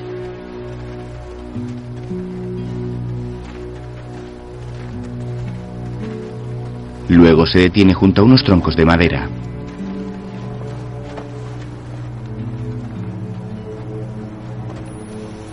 ¿Es aquí? ¿Seguro? Sí.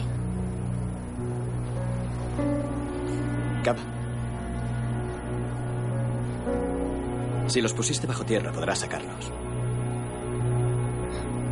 Venga, cava. Ya me has oído. Cava. El niño lo mira y se quita el abrigo.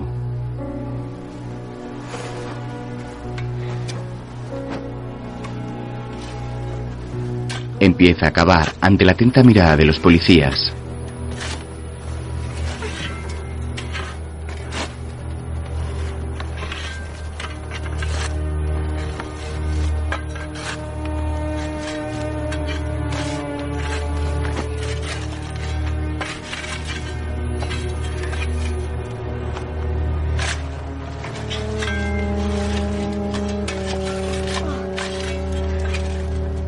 Tarde, Sanford encuentra una bota bajo la tierra y los policías observan incrédulos.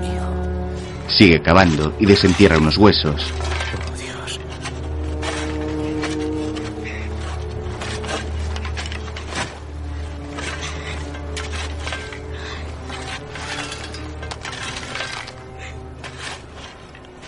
Quiero aquí.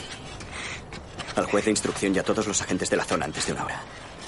Y una orden de búsqueda y captura contra Gordon Northcott. La información está en mi coche. Venga. Sanford sigue cavando. Puedes parar, hijo.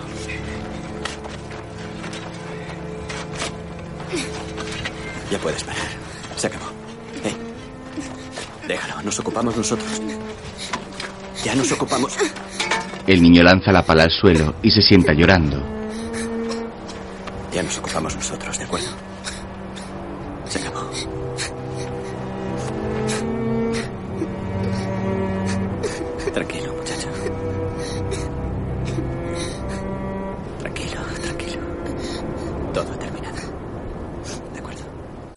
Tarde en el psiquiátrico, Deme. el doctor se detiene frente a Christine y la enfermera le entrega un informe. En privado, por favor. La enfermera se lleva al resto de las pacientes. Veo que ha rechazado la medicación y que le han obligado a tomarla. Seis días, señora Collins. Y ningún progreso.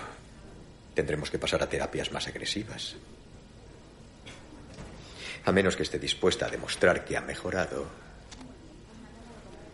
Firmando esto. Jódase usted y la madre que lo parió. Habitación 18. Un celador se lleva a Collins y la mete en la habitación 18. En ese momento el reverendo Brickley entra en el hospital. Quiero hablar con algún responsable ahora mismo. Por favor. ¿Quién es el responsable? Atan a Christine y le introducen un mordedor. Soy el médico jefe de guardia. ¿Usted es el médico que encerró a Christine Collins? Lo siento, señor. Solo discutimos los casos con la Pues le aseguro que este sí lo va a discutir. Lea esto. Señor. Léalo. La enfermera activa la descarga mientras Collins la observa asustada. En ese momento entra la recepcionista. Alto. Luego, el doctor Steele está en su consulta y un celador acompaña a Christine. Señora Collins, por última vez, ¿está usted dispuesta a firmar esa carta? No.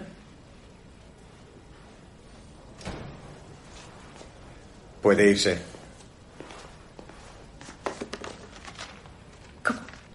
Su ropa está en el cuarto contiguo. Cámbiese allí. ¿En el cuarto? Sí, así es. Dese prisa. Christine se retira mientras el doctor se queda leyendo el periódico. Allá dos niños asesinados, santo Dios. La mujer camina hacia la salida asustada y vestida con su ropa. Mientras el reverendo se dirige a la recepción. Enfermera, quiero ver todos los papeles que tengan sobre el caso de la señora Christine Collins y quiero verlos ahora. ¿Me ha entendido? Todos los papeles. ¿Cuándo está previsto que salga? Más tarde, Christine camina aturdida por la calle.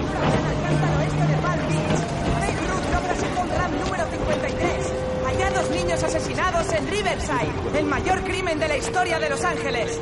Al chico Collins se le da por muerto. La mujer escucha la noticia y se desmaya, pero el reverendo la coge en brazos. Señora Collins, lo siento mucho. Más tarde, Capitán, su forma de llevar el caso de Christine Collins ha expuesto a este departamento al ridículo público.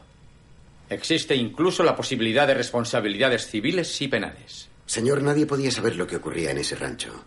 Ni nosotros, ni el sheriff, ni la oficina del Marshal. Y en cuanto a la señora Collins, aún no estoy convencido de que su hijo esté entre las víctimas de Wineville. ¿No? No. Había otras cuatro fotos de chicos desaparecidos que se le parecían. Ese chico, Clark, pudo equivocarse. Puede que sí. Lo que nos lleva a una pregunta evidente. ¿Y qué más da? Señor. El alcalde quiere dar carpetazo a esto. Yo quiero dar carpetazo a esto. Y el modo de lograrlo es dejando de insistir en que Walter Collins no está entre los chicos muertos en ese maldito rancho. Porque si el chico que usted trajo no es Walter Collins y tampoco está en ese rancho, ¿dónde coño está?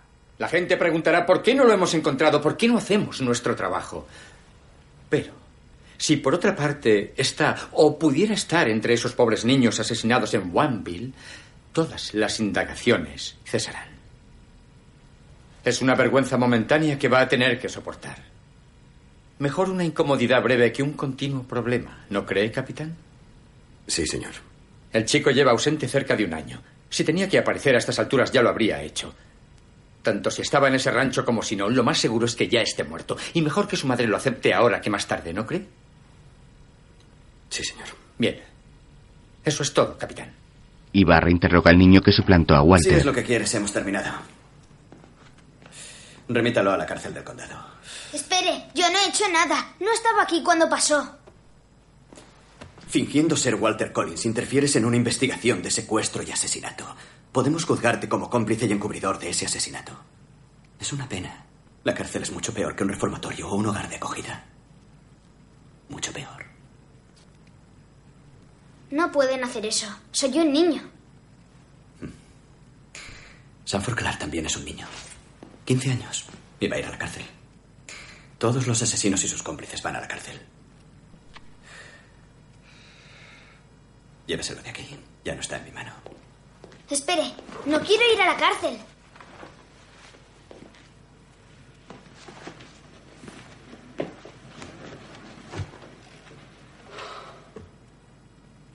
Demuéstralo.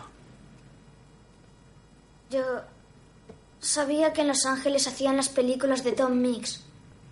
Pensé que si lograba conocer a Tom Mix quizá me dejara montar su caballo. Su caballo se llama Tony, ¿lo sabía? Más tarde el reverendo habla con la señora Collins. ¿Cómo se encuentra? Bien. La policía sigue teniendo un coche fuera, supongo que para saber cuál va a ser su siguiente paso. Me voy a casa. ¿Y después? Después le he estado dando muchas vueltas y lo que le hicieron a esas mujeres y lo que hicieron con lo de Walter. Yo siempre le decía, nunca empieces una pelea, termínala. Yo no he empezado esta pelea, pero voy a terminarla. Señora Collins, ahora mismo es usted tan conocida que creo que incluso la policía vacilaría antes de ir a por usted públicamente. Pero debo advertirle que eso podría cambiar rápidamente si ven amenazada su posición. Muy rápidamente. ¿Qué pueden hacerme ahora? No tienen nada. Me voy a casa. Christine coge sus cosas y se marcha decidida ante la atenta mirada de Briglet.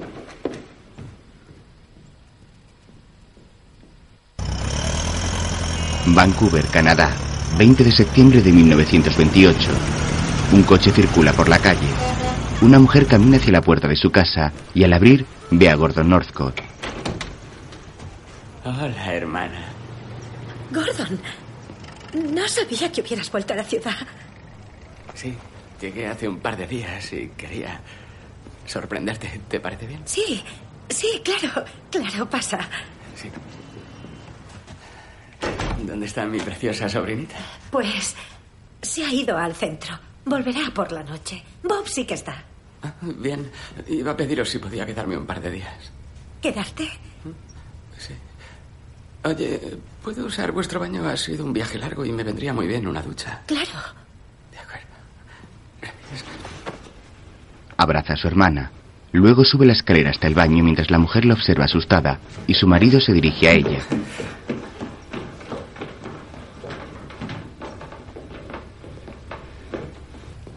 ¿Es él?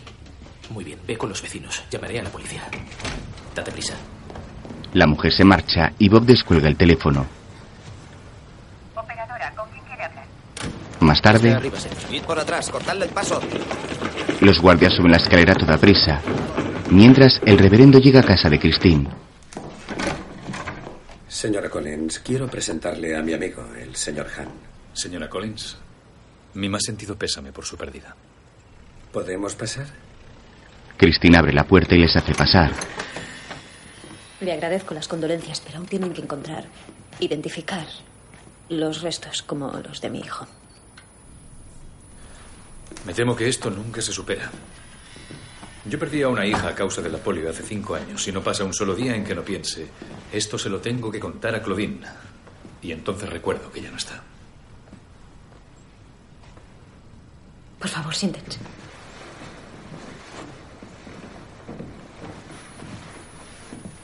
He estado toda la mañana al teléfono con la secretaria de la comisión policial. Dicen que no me van a dejar testificar en la vista ni llamar a testigos, que no será necesario. Lo sé. Mis fuentes dicen que la comisión policial va a decir que Jones y la policía de Los Ángeles no hicieron nada malo y que la auténtica culpa recae sobre el niño y sobre usted por causar problemas y hacer que se vieran obligados a encerrarla por su propia seguridad. Entonces debería contratar a un abogado y presentar una demanda civil. He acudido al mejor abogado de la ciudad, un hombre que ha demandado a esta ciudad cuatro veces y ha ganado. Por desgracia, no podemos permitirnos contratarle. Entiendo. Por eso voy a hacerlo desinteresadamente. Para mí sería un honor defender su honor, señora Collins. En mis 15 años de abogacía nunca he visto a nadie luchar tanto ni con tanta fuerza en algo tan claramente en pro de la justicia. Gracias. Más tarde el señor Han entra en el hospital psiquiátrico y se dirige a la enfermera que está en recepción. ¿Sí? ¿Puedo...? Me llamo S.S. Han y traigo una orden judicial para la inmediata liberación de todas las mujeres retenidas aquí bajo la denominación Código 12, previa una investigación formal de los motivos de su retención. Lo siento, pero el médico responsable no estará aquí hasta Señora, mañana. se lo diré más claro. O entrega a las personas que constan en esta orden judicial o terminará entre rejas, pero esta vez sin la llave. No puedo autorizar esto. Señora, es- apártese. Christine presencia la escena satisfecha. Luego el reverendo y dos hombres más acompañan al abogado hacia las instalaciones. Más tarde, algunas de las internas abandonan el hospital. Está en casa. Por supuesto. ¿Podré verla? ¿Qué aspecto tiene? Está estupenda. Carol se detiene frente a Christine y ambas sonríen mirándose fijamente a los ojos.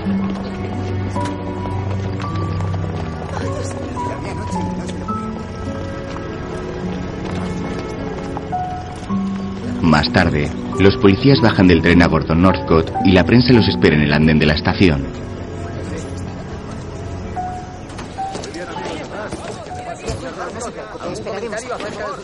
Gordon, ¿cómo se encuentra? Me encuentro bien. Me he tomado unas pequeñas vacaciones, como algunos ya saben, han sido unas vacaciones muy agradables. La policía me ha proporcionado mucho entretenimiento. ¿Cómo evitó que lo capturasen? No lo evité. No era suficiente. ¿Ha visto su fotografía en el periódico? No sabía que me buscaban hasta hace poco. algún documento? Ni siquiera intenté averiguarlo. Mi equipaje aún lleva mis iniciales, amigo. ¿Sabía por qué la policía le estaba buscando? No, pero pensé que lo mejor era no hacer averiguaciones. Vamos, muchachos. ¿Tiene algo que decir a los padres de los niños que asesinó? Sin comentarios. Mientras, en el despacho de David, Alcalde Clayer, no lo esperaba. Ni yo esperaba esto. Citaciones, solicitudes de declaración, interrogatorios, todo por cortesía del señor Han y de su cliente, Christine Collins. No es necesario que las examine, jefe. En cualquier momento recibirá copias a su nombre. El ayuntamiento ha accedido a investigar todo esto con efecto inmediato. Maldita sea. Pensaba que todo este asunto se iba a olvidar. Es año de elecciones. No puedo permitirme mala prensa. Y se está olvidando, señor. He ordenado al capitán Jones que se ocupe de ello. Me temo que con que él se autoinmole y reconozca que cometió un error no será suficiente, jefe. Si le apartamos de la luz pública durante un tiempo, puede que eso apacigüe los ánimos hasta que termine la vista oral. David lo mira aturdido. Más tarde la señora Collins está en su casa. Se dirige hacia el espejo del tocador y se observa mientras se coloca el sombrero. Luego camina por la calle acompañada de su abogado y cruzando entre multitud de personas. ¿Qué está pasando? ¿No se han enterado? Es la mayor protesta que he visto en mi vida. ¿Protesta? Sí, por lo de esa mujer Collins, lo crean o no. Collins y Han miran al hombre asombrados mientras se dirigen hacia los juzgados. Allí un gran número de personas se reúne con pancartas y vociferando en apoyo a la señora Collins.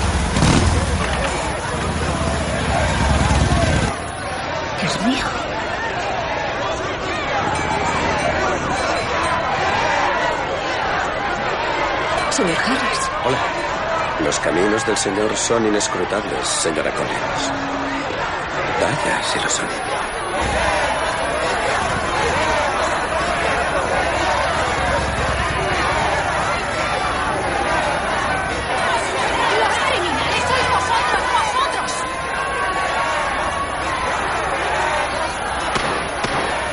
Caballeros, ¿pueden prestarme atención, por favor? Hay más personas hoy en esta sala que ningún día a lo largo de toda su historia.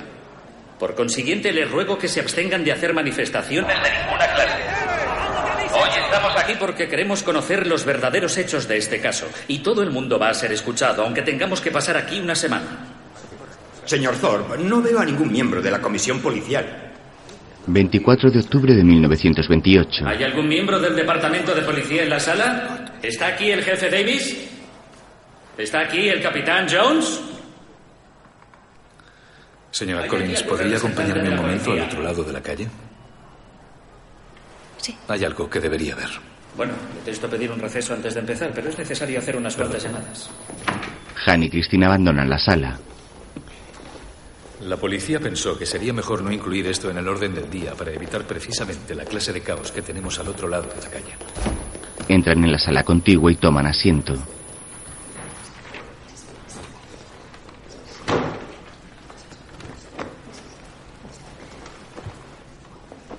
Señora Collins, soy Lian Clay. Este es mi marido, John. Hola. Solo quería expresarle mis simpatías. Si todo lo que sufrimos esperando saber algo de nuestro hijo David ya fue horrible. Ahora esto. Pero lo que le hizo a usted la policía, eso no tiene nombre. No tiene nombre. Christine la mira aturdida. ¡En pie! El público de la sala se pone en pie mientras el juez toma asiento en el estrado. Por favor, siéntense. ¿Algo así? Un hombre abre una puerta de la sala por la que un policía hace entrar a Gordon sonriente. Este observa a los asistentes y ve a Christine entre ellos. Hola. La, la he visto en los periódicos. Tiene mucho coraje plantándole cara a la policía de esa forma. El policía lo obliga a sentarse. Póngase en pie el acusado. Gordon obedece. Gordon Stewart Northcott. Se le acusa de tres cargos de asesinato en primer grado, además de otros 17 que están siendo reexaminados por la oficina del fiscal del distrito. ¿Cómo se declara? Inocente, señoría. Puede sentarse, señor Northcott. En vista de la afición del acusado por los viajes, no se fijará fianza. Este tribunal escuchará las ponencias preliminares mañana por la mañana. Al chico, Walter Collins, se le declaró desaparecido el 10 de marzo de 1928. Iniciamos una búsqueda a nivel nacional. El 18 de agosto recibimos un telegrama indicando que un chico con su descripción había sido encontrado en DeKalb, Illinois. En el interrogatorio reconoció ser Walter Collins, por lo que pusimos en marcha el dispositivo para que fuera trasladado de vuelta a California. Donde la señora Collins le dijo que el chico no era su hijo. Sí, ella negó su identidad a pesar de todas las pruebas que indicaban lo contrario. Pero los acontecimientos posteriores demostraron que ella tenía razón. Diga, ¿qué le indujo a ordenar su evaluación psicológica? Si era o no el chico correcto no fue relevante en mi decisión. Durante ese periodo se comportaba de forma extraña. A menudo era fría y distante, indiferente, en especial cuando se le enfrentaba al chico que hallamos en DeKalb y en nuestra conversación posterior. Fue debido a su comportamiento inquietante que decidí someterla a observación en el pabellón psiquiátrico del Hospital General del Condado. Así, sin más. Usted chasquea los dedos y una mujer inocente es arrojada al pabellón No, psiquiátrico. no fue arrojada. Todas las familias de este estado corren un grave peligro. Cuando un capitán de la policía puede llamar a una mujer a su despacho y cinco minutos después arrojarla al pabellón psiquiátrico por su propia autoridad. No fue arrojada. No fue arrojada. No fue arrojada. Como dice capitán. No fue arrojada, fue escoltada. Escoltar, arrojar. El verbo no importa, capitán. Lo que importa es que su encarcelamiento se llevó a cabo sin una orden judicial. Aquí tengo una copia carbón de la declaración de demencia que fue expedida en el caso del Estado de California contra Christine Collins. ¿Quién firmó esa declaración? Yo.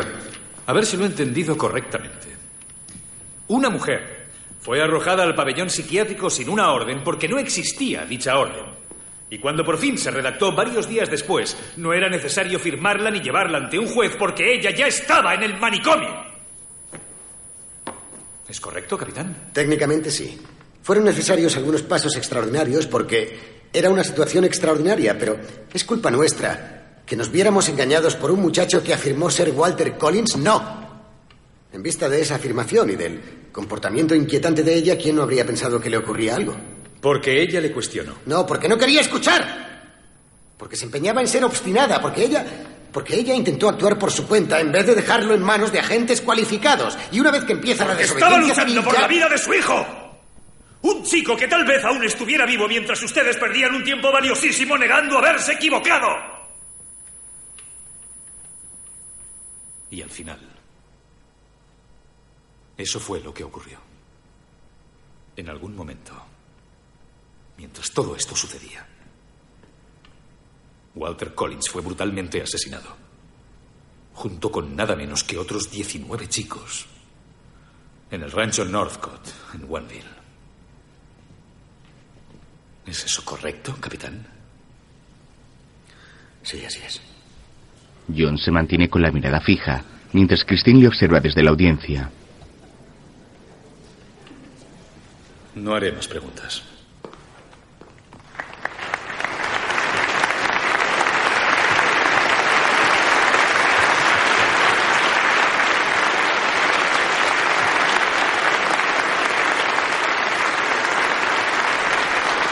El jefe de policía llega a la estación con el pequeño suplantador. Y tras un gran esfuerzo hemos podido identificar a este chico que últimamente ha sido responsable de tantos trastornos como Arthur Hutchins de Cedar Rapids, Iowa.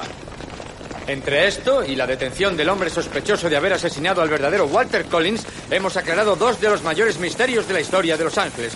Espero que los señores de la prensa dediquen tanta atención a los aciertos logrados como a los errores que se cometen en contadas ocasiones. Caballeros, les presento a la verdadera madre del chico, la señora Janet Hutchins. Arthur, no les habrá causado muchos problemas. Oh, no, en absoluto. ¿Qué tal una fotografía, amigos? Eso es, chico. Sonríe. Muy bien. Una más. Muy bien. Bien. Señor Hutchins, la señora Collins, la mujer con la que ha estado viviendo, quería que se quedara esto. Es la ropa que le dejó llevar. Vaya, gracias. Es todo un detalle. ¿No, Arthur? Da las gracias a este policía tan amable. No la quiero, désela a cualquier otro. Un jovencito precoz, ¿no cree? La culpa no es mía, es de la policía. Ellos dijeron que era Walter Collins. No fue idea mía. No fue idea mía. Sí, culpar a la policía de tus propios errores. Últimamente eso se da a menudo. Cuídate mucho, Arthur. Buen viaje. Podemos hacer ahora las preguntas. Bueno, amigos, esto es todo por hoy. Una pregunta más, por favor. En el juicio, El 10 de marzo. Yo llegué a casa del trabajo y mi hijo de nueve años, Walter, no estaba. El capitán Jones actuó basándose en una información que él creía correcta. Walter Collins tenía un diastema, a veces mal llamado diástema. Ese niño nunca estuvo en mi clase, puedo afirmarlo con total certeza. Nosotros confiamos en nuestros buenos amigos del Departamento de Policía cuando nos señalan a personas que muestran un comportamiento considerado socialmente inaceptable. Casi 10 centímetros más bajo que la última marca de Walter. Bueno, algunas de estas fotos muestran lo que me dijo Sanford Clark. Que él, de hecho, colaboró en el asesinato de esos niños. Gracias, inspector. Señores del jurado, les ruego que se fijen atentamente en estas imágenes. Ellas establecen, más allá de cualquier duda razonable, las circunstancias y la naturaleza de estos horribles crímenes. ambos juicios se desarrollan en paralelo. Gordon observa las pruebas que hay contra él, mientras la señora Collins puede defender su versión ante la policía. Más tarde, Christine está en la habitación de su hijo. Estoy aquí, reverendo.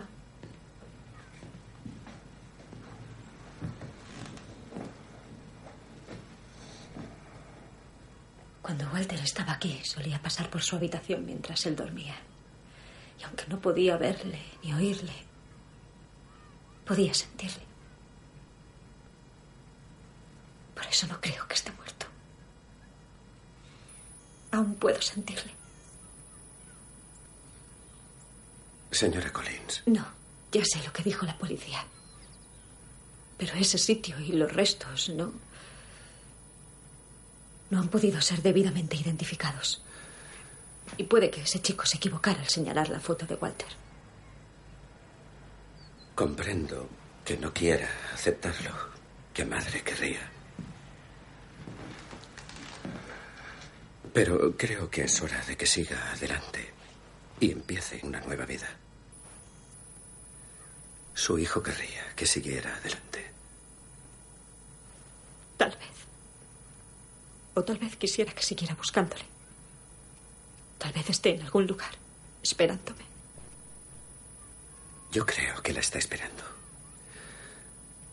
La está esperando en ese lugar al que todos iremos algún día para reunirnos con nuestros seres queridos. Y ese día, él sabrá con toda seguridad, principio a fin, en cuerpo y alma, que usted hizo todo cuanto pudo, señora Collins. Todo. Debemos irnos, señora. Un momento. Christine se seca las lágrimas mientras el reverendo se retira y la deja solas. Luego la mujer camina hacia la puerta y se detiene a observar un dibujo de Walter que hay colgado en la pared. En él aparece una mujer y su hijo junto a una casa con unas montañas y un río de fondo.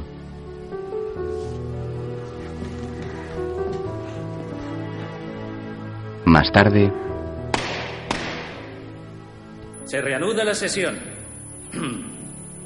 Este comité ya ha oído todos los testimonios y a la luz de los hechos presentados, recomendamos que la suspensión del capitán Jones tenga efecto permanente.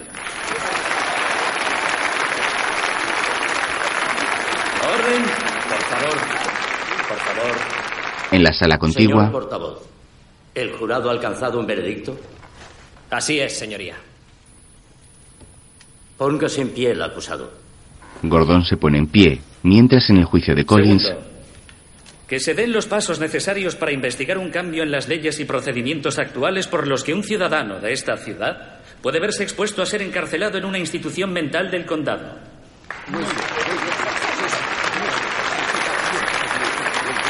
en el juicio de Northcott, Lea el veredicto. El jurado halla al acusado Gordon Stewart Northcott culpable de todos los cargos de asesinato en primer grado. en la sala contigua, Y finalmente, la restitución de la confianza pública en el Departamento de Policía solo se podrá conseguir mediante la destitución del jefe de policía. Y este comité así lo recomienda. Esta vista ha concluido.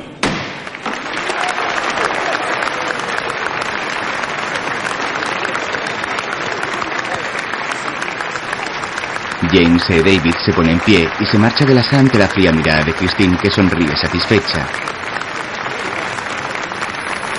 En el juicio de Gordon, ¿El acusado desea decir algo antes de que se dicte sentencia? Quiero dejar bien claro que en ningún momento he recibido un trato justo por su parte, señoría. Ni de este tribunal.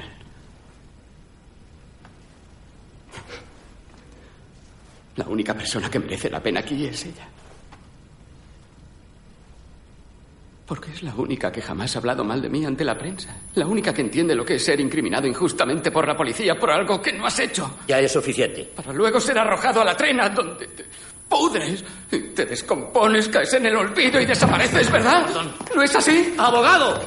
Yo no maté a su hijo, señora Collins. ¡Abogado, ya es algo así, suficiente! nunca haría daño a ¡Abogado, controle a su cliente o haré que lo aten y abordajen! Sí, señoría. Vamos, Gordon. ¡Suélteme! ¡Siéntese! Gordon Stewart Northcott. Este tribunal falla que sea trasladado a la prisión de San Quintín, donde permanecerá incomunicado durante dos años, hasta el 2 de octubre de 1930. En esa fecha, se le colgará por el cuello hasta que muera. Que Dios se apiade de su alma. el juez dicta sentencia y Christine respira aliviada. Una lágrima recorre su mejilla mientras observa a Gordon Northcott abandonar la sala. El detective Ibarra se pone en pie y se retira.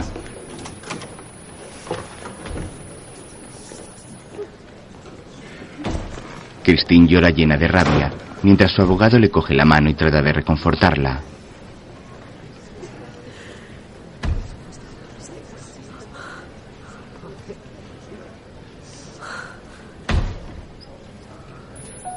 Más tarde la mujer viaja en el tranvía con la mirada perdida y pasa junto al colegio de su hijo, donde observa varios niños jugando.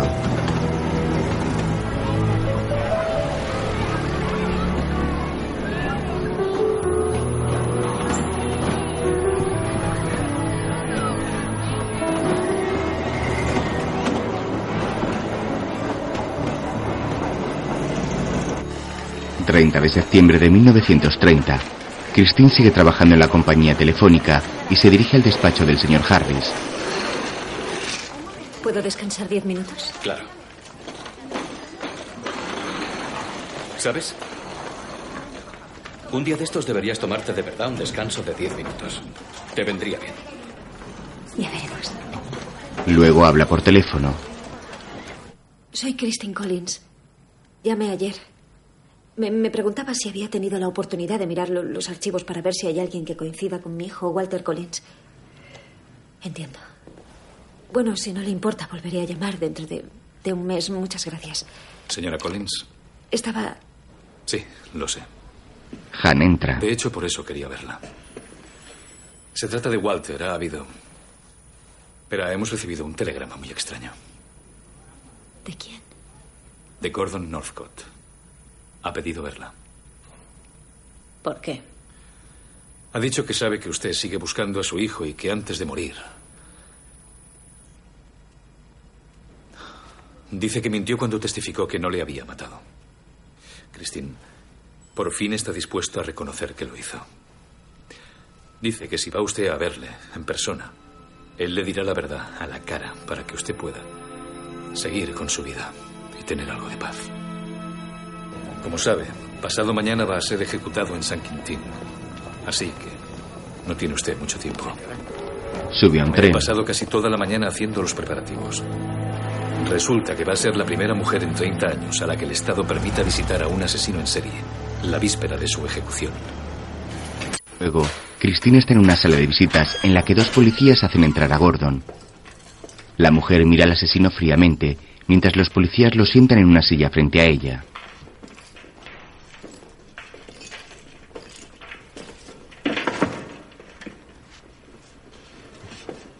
¿Está usted bien, señora? Sí. Estaré junto a la puerta. Veinte minutos. El policía permanece en la sala junto a la puerta. Supongo que no tiene un cigarrillo. Señor Northcott, usted me pidió que viniera. Dijo que si lo hacía, me diría la verdad sobre mi hijo. Sí. Tiene razón, eso dije. Pero verá. La cuestión es que en realidad no pensé que fuera a venir. Y ahora.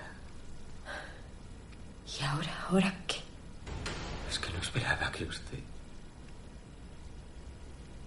No quiero verla. ¿Que no quiere verme? Mire, no puedo hacer esto. No quiero hablar con usted. No puedo hablar con usted sabiendo lo que me van a hacer mañana. Una cosa, señora Collins, es enviar un telegrama. Eso es sencillo. Pero aquí, ahora, en persona, verá, es que no puedo, no puedo decirle lo que quiere oír, señora Collins. ¿Por qué no? Porque no quiero ir al infierno con una mentira en mis labios. He hecho mi penitencia. Le he pedido a Dios que me perdone y Él lo ha hecho, que yo sepa, y desde entonces he sido una buena persona. Pero si ahora miento, si ahora cometo algún pecado, ya no me queda tiempo y Él ya no me volverá a perdonar y le diré una cosa, no pienso ir al infierno. No pienso ir. Gordon se levanta aturdido y mira a través de las rejas de la ventana. Señor Northcott, usted me pidió que viniera. Christine se levanta y se sitúa tras él.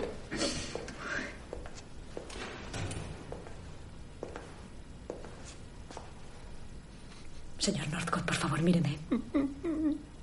Señor Northcott, por favor, míreme.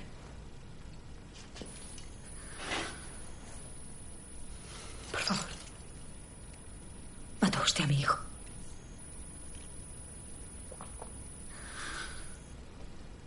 Mató a mi hijo. No sé de qué está hablando. Sí lo sabe. Sí que lo sabe. Mató a mi hijo. Le he dicho que no quiero hablar con usted. ¡Mató usted a mi hijo! ¡Mató usted a mi hijo! ¿Mató a mi hijo? ¿Mató a mi hijo? No lo sé. No lo sabe, no lo recuerda. ¿Mató a mi hijo? Contésteme, contésteme, ¡Contésteme! sé ¡Mató a mi hijo! Será mejor que me suelte. ¿O qué? ¿Mató a mi hijo? No lo sé. ¡Mató usted! Mató usted a mi hijo. ¿Sabe su nombre? ¿Sabe su nombre? Dijo que era un ángel. ¿Sabe su nombre? Mató usted a mi hijo. Mató usted a mi hijo. Mató a mi hijo. Contéstame. Contéstame. ¿Qué me va a hacer? ¿Va a pegarme? Espero que vaya al infierno. Espero que vaya al infierno. ¡Mató usted a mi hijo! ¡Mató usted a mi hijo! ¡Mató usted a mi hijo! ¡Espero que vaya al infierno! ¡Espero que vaya al infierno! ¡Espero que vaya al infierno!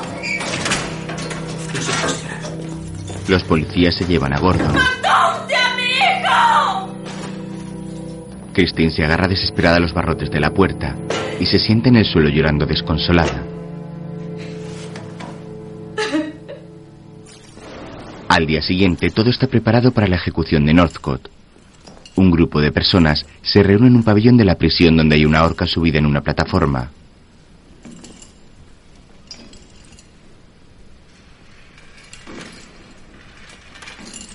Gordon baja una escalera con los pies y las manos esposadas, acompañado por dos guardias.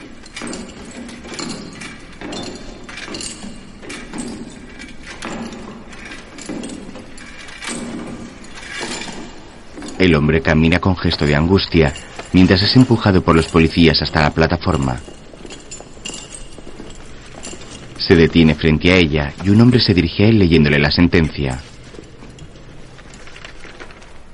Gordon Stewart Northcott ha sido condenado por asesinato. Cargo penado con la muerte por ahorcamiento.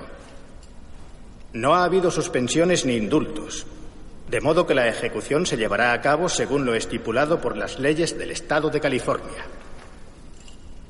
¿Quiere decir unas últimas palabras? Christine está entre los asistentes y mira al condenado con odio.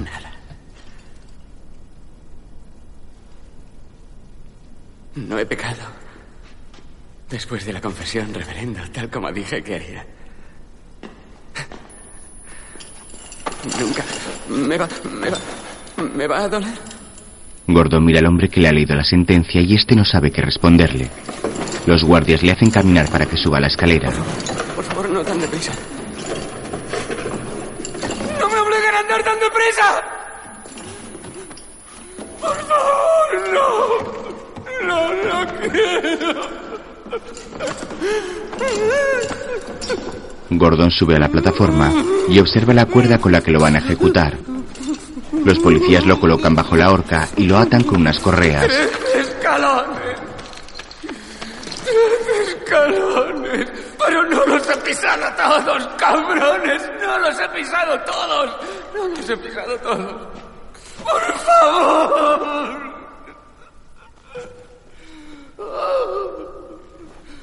Una plegaria. Por favor. Dios.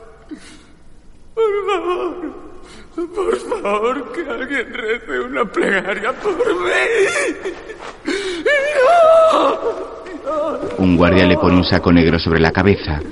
Luego el compañero le coloca la cuerda alrededor del cuello y aprieta el nudo. Los policías se retiran y dejan al condenado en medio de la plataforma. Este empieza a cantar ante la mirada de asombro de los presentes.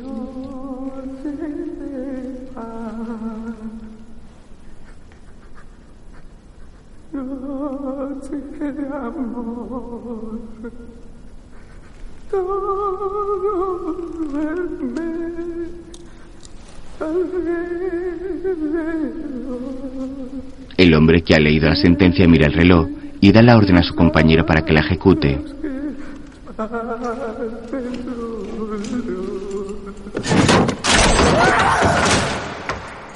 Un hombre mayor activa una palanca.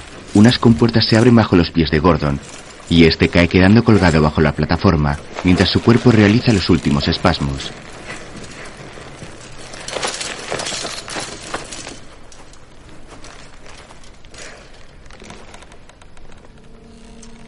Los guardias se asoman desde la plataforma y ven como el cuerpo de Gordon deja de temblar.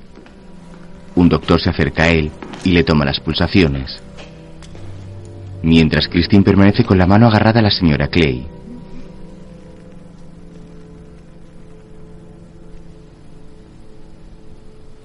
...27 de febrero de 1935... Christine está en su despacho y unas compañeras entran. Esta noche tenemos una fiesta en mi piso, por la gala de los Oscar. ¿Quieres venir? No, tengo un millón de cosas que hacer. Oh, venga, por favor. Grimazo, ya habéis quemado todas las líneas de aquí a Baltimore. Alguien las tiene que arreglar. Pásadlo bien, yo la oiré por radio. De acuerdo. Bueno, ¿seguro? Seguro. Adiós, qué Seguro. lástima. Sí, Buenas no. noches. Buenas noches. Escuchad, en serio. Ve a su jefe. Hola, Ben. Voy a ir con unos amigos a cenar al Musso en Frank. Van a emitir la ceremonia del cine en el restaurante. Será una gran noche. Me encantaría que vinieras. Es que tengo mucho trabajo que debería terminar. Buenas noches. Ben. Eh, he apostado dos dólares por Sucedió una noche como mejor película. Parece que soy la única que cree que tiene algo que hacer frente a Cleopatra. Pero si gana, lo celebramos mañana con una cena. Trato hecho. Adiós. Si, si tu película gana, te llamaré. Aquí estaré. Harris camina hasta el ascensor. Buenas noches. Hola. Luego Christine escucha la radio. Cena de los acusados. Cleopatra Sobrevalorada. y sucedió una noche. Mm, Clark Gable, Claudette Colbert. A las pruebas me remito. ¿Puede entregarme el sobre, por favor? Y la ganadora es... Sucedió una noche. Lo sabía, lo sabía, lo sabía, lo sabía. Yo pago la cena. Sí, soy yo. Soy la señora Clay. ¿Se acuerda de mí? Señora Clay, claro que me acuerdo de usted. Tenía que llamarla inmediatamente. ¿Por qué? ¿Qué ocurre? Acaba de llamar la policía. Han encontrado a un chico, Christy. ¿Dónde? En la comisaría de Lincoln Heights. Nosotros salimos para allá. Ahora, ahora mismo voy. Christine cuelga el teléfono y se marcha apresurada. Más tarde un taxi se detiene frente a la comisaría. La señora Collins baja de él a toda prisa y sube la escalera hasta entrar en el edificio.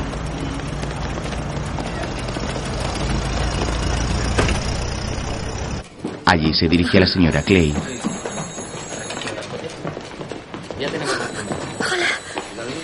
Quería ir a abrazarle, pero han dicho que era importante que antes hablaran a solas con él. ¿Están seguros? Seguros. Pero lo más importante es que yo lo estoy. Es mi hijo, sin duda. es David. Está vivo, Christy. Le han encontrado en Esperia. Ibas camino a casa desde el colegio y te dijeron que necesitaban ayuda para encontrar un perro. Sí, Así que te subiste al coche. ¿Qué pasó después? estuvimos dando vueltas mucho tiempo. Y acabamos en aquel rancho. Vamos, vamos, Davy. ¡Basta! Davy. ¡Suélteme! Vamos, ¡Basta! no te resistas. ¿Había otros chicos allí? Sí, cinco creo. Pero fue hace mucho tiempo. Hola, chicos, este es Davy. Sí que haréis que se sienta como... ¡Eh! ¡Por favor! ¡Nuestros padres! ¡Queremos irnos de aquí! ¡Eh! ¡Salir de aquí! ¡Callaos! ¿Hablasteis? ¿Sí? ¿Recuerdas alguno de sus nombres? Sí. Dos eran hermanos. Creo que su apellido era... Winslow. El mayor se llamaba Jeffrey. Y Walter. Walter. Sí. ¿Recuerdas su apellido?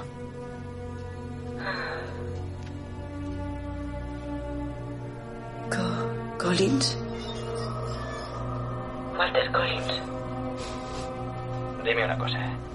Si solo recuerdas algunos de los nombres, ¿cómo es que recuerdas su apellido? Por lo que pasó. Walter y Jeffrey estaban hablando. Siempre lo revisaban todo y descubrieron una parte del gallinero en la que el alambre estaba roto. Ten cuidado. ¡Deprisa! Quizá pudiéramos huir por allí. Al salir nos separamos y vamos en direcciones distintas, ¿de acuerdo? De acuerdo. No podrán cogernos a todos. Íbamos a hacer mucho ruido.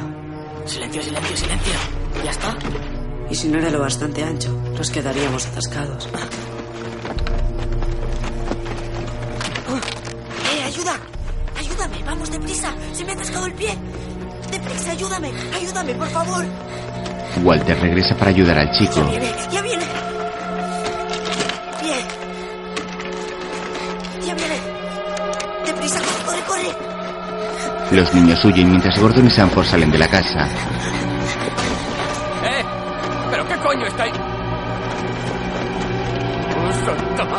Dios!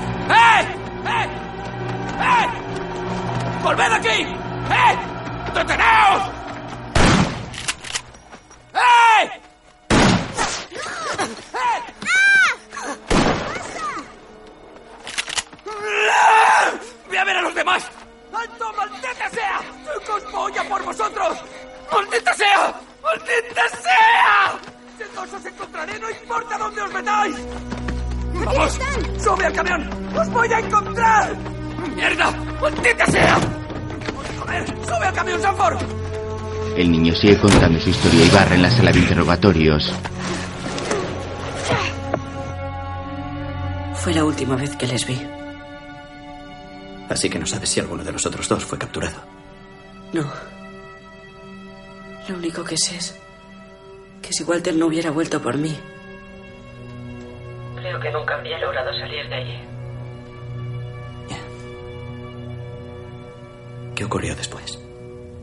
Me mantuve lejos de las carreteras hasta que vi un tren parado en un cruce y salté dentro. ¿Por qué no explicaste lo que había pasado? Tenía miedo. Pensé que irían a por mí o a por mis padres. Así que no se lo dije a nadie. Estuve solo hasta que una mujer me ofreció comida, la señorita Lansing. Le dije que era huérfano y que estaba solo. Me dijo que me quedara con ella. Y me quedé. Todas las noches me despertaba pensando que estaban junto a mi ventana. Oía a la policía hablando por la radio de lo que había pasado en el rancho. Y pensé que ya no podía volver. ¿Por qué? ¿Por qué no? Porque no le había contado nada a nadie. Tenía miedo de que me culparan por todos esos niños muertos. Y me mantuve alejado. ¿Y qué te ha hecho dar este paso después de tanto tiempo? ¿Mm? ¿Por qué presentarte ahora? Echo de menos a mamá. Y también a papá. Quiero ir a casa.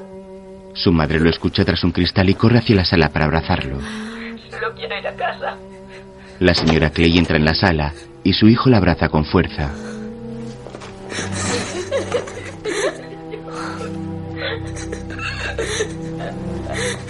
Os quiero mucho. El señor Clay rodea a ambos con sus brazos. Mientras Christine llora tras el cristal al contemplar la conmovedora escena. Ibarra abandona la sala y deja a la familia a solas.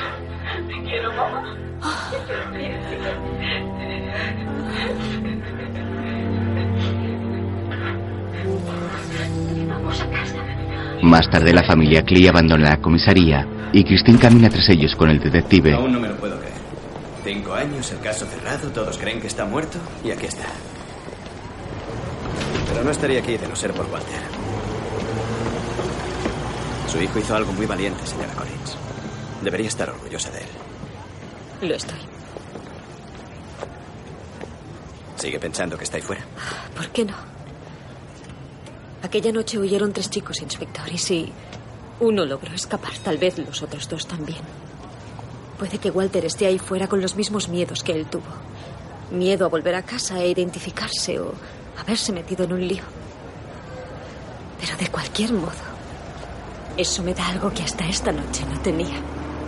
¿El qué? Esperanza. Collins mira a Ibarra sonriendo y se marcha.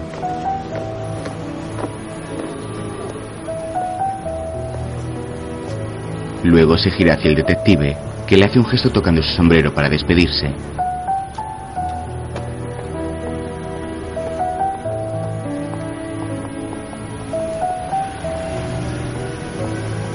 La mujer cruza la calle. Después de las vistas, el capitán Jones fue suspendido, el jefe Davis fue bajado de categoría y el alcalde Keller decidió no volver a presentarse a las elecciones. Durante el resto de su vida, el reverendo Brickler usó su programa de radio para denunciar la mala conducta y la corrupción policial. Para sacudirse de encima el escándalo, la ciudad de Wineville, California, cambió su nombre por el de Miraloma. Christine Collins nunca paró de buscar a su hijo. Empiezan a aparecer los títulos de crédito.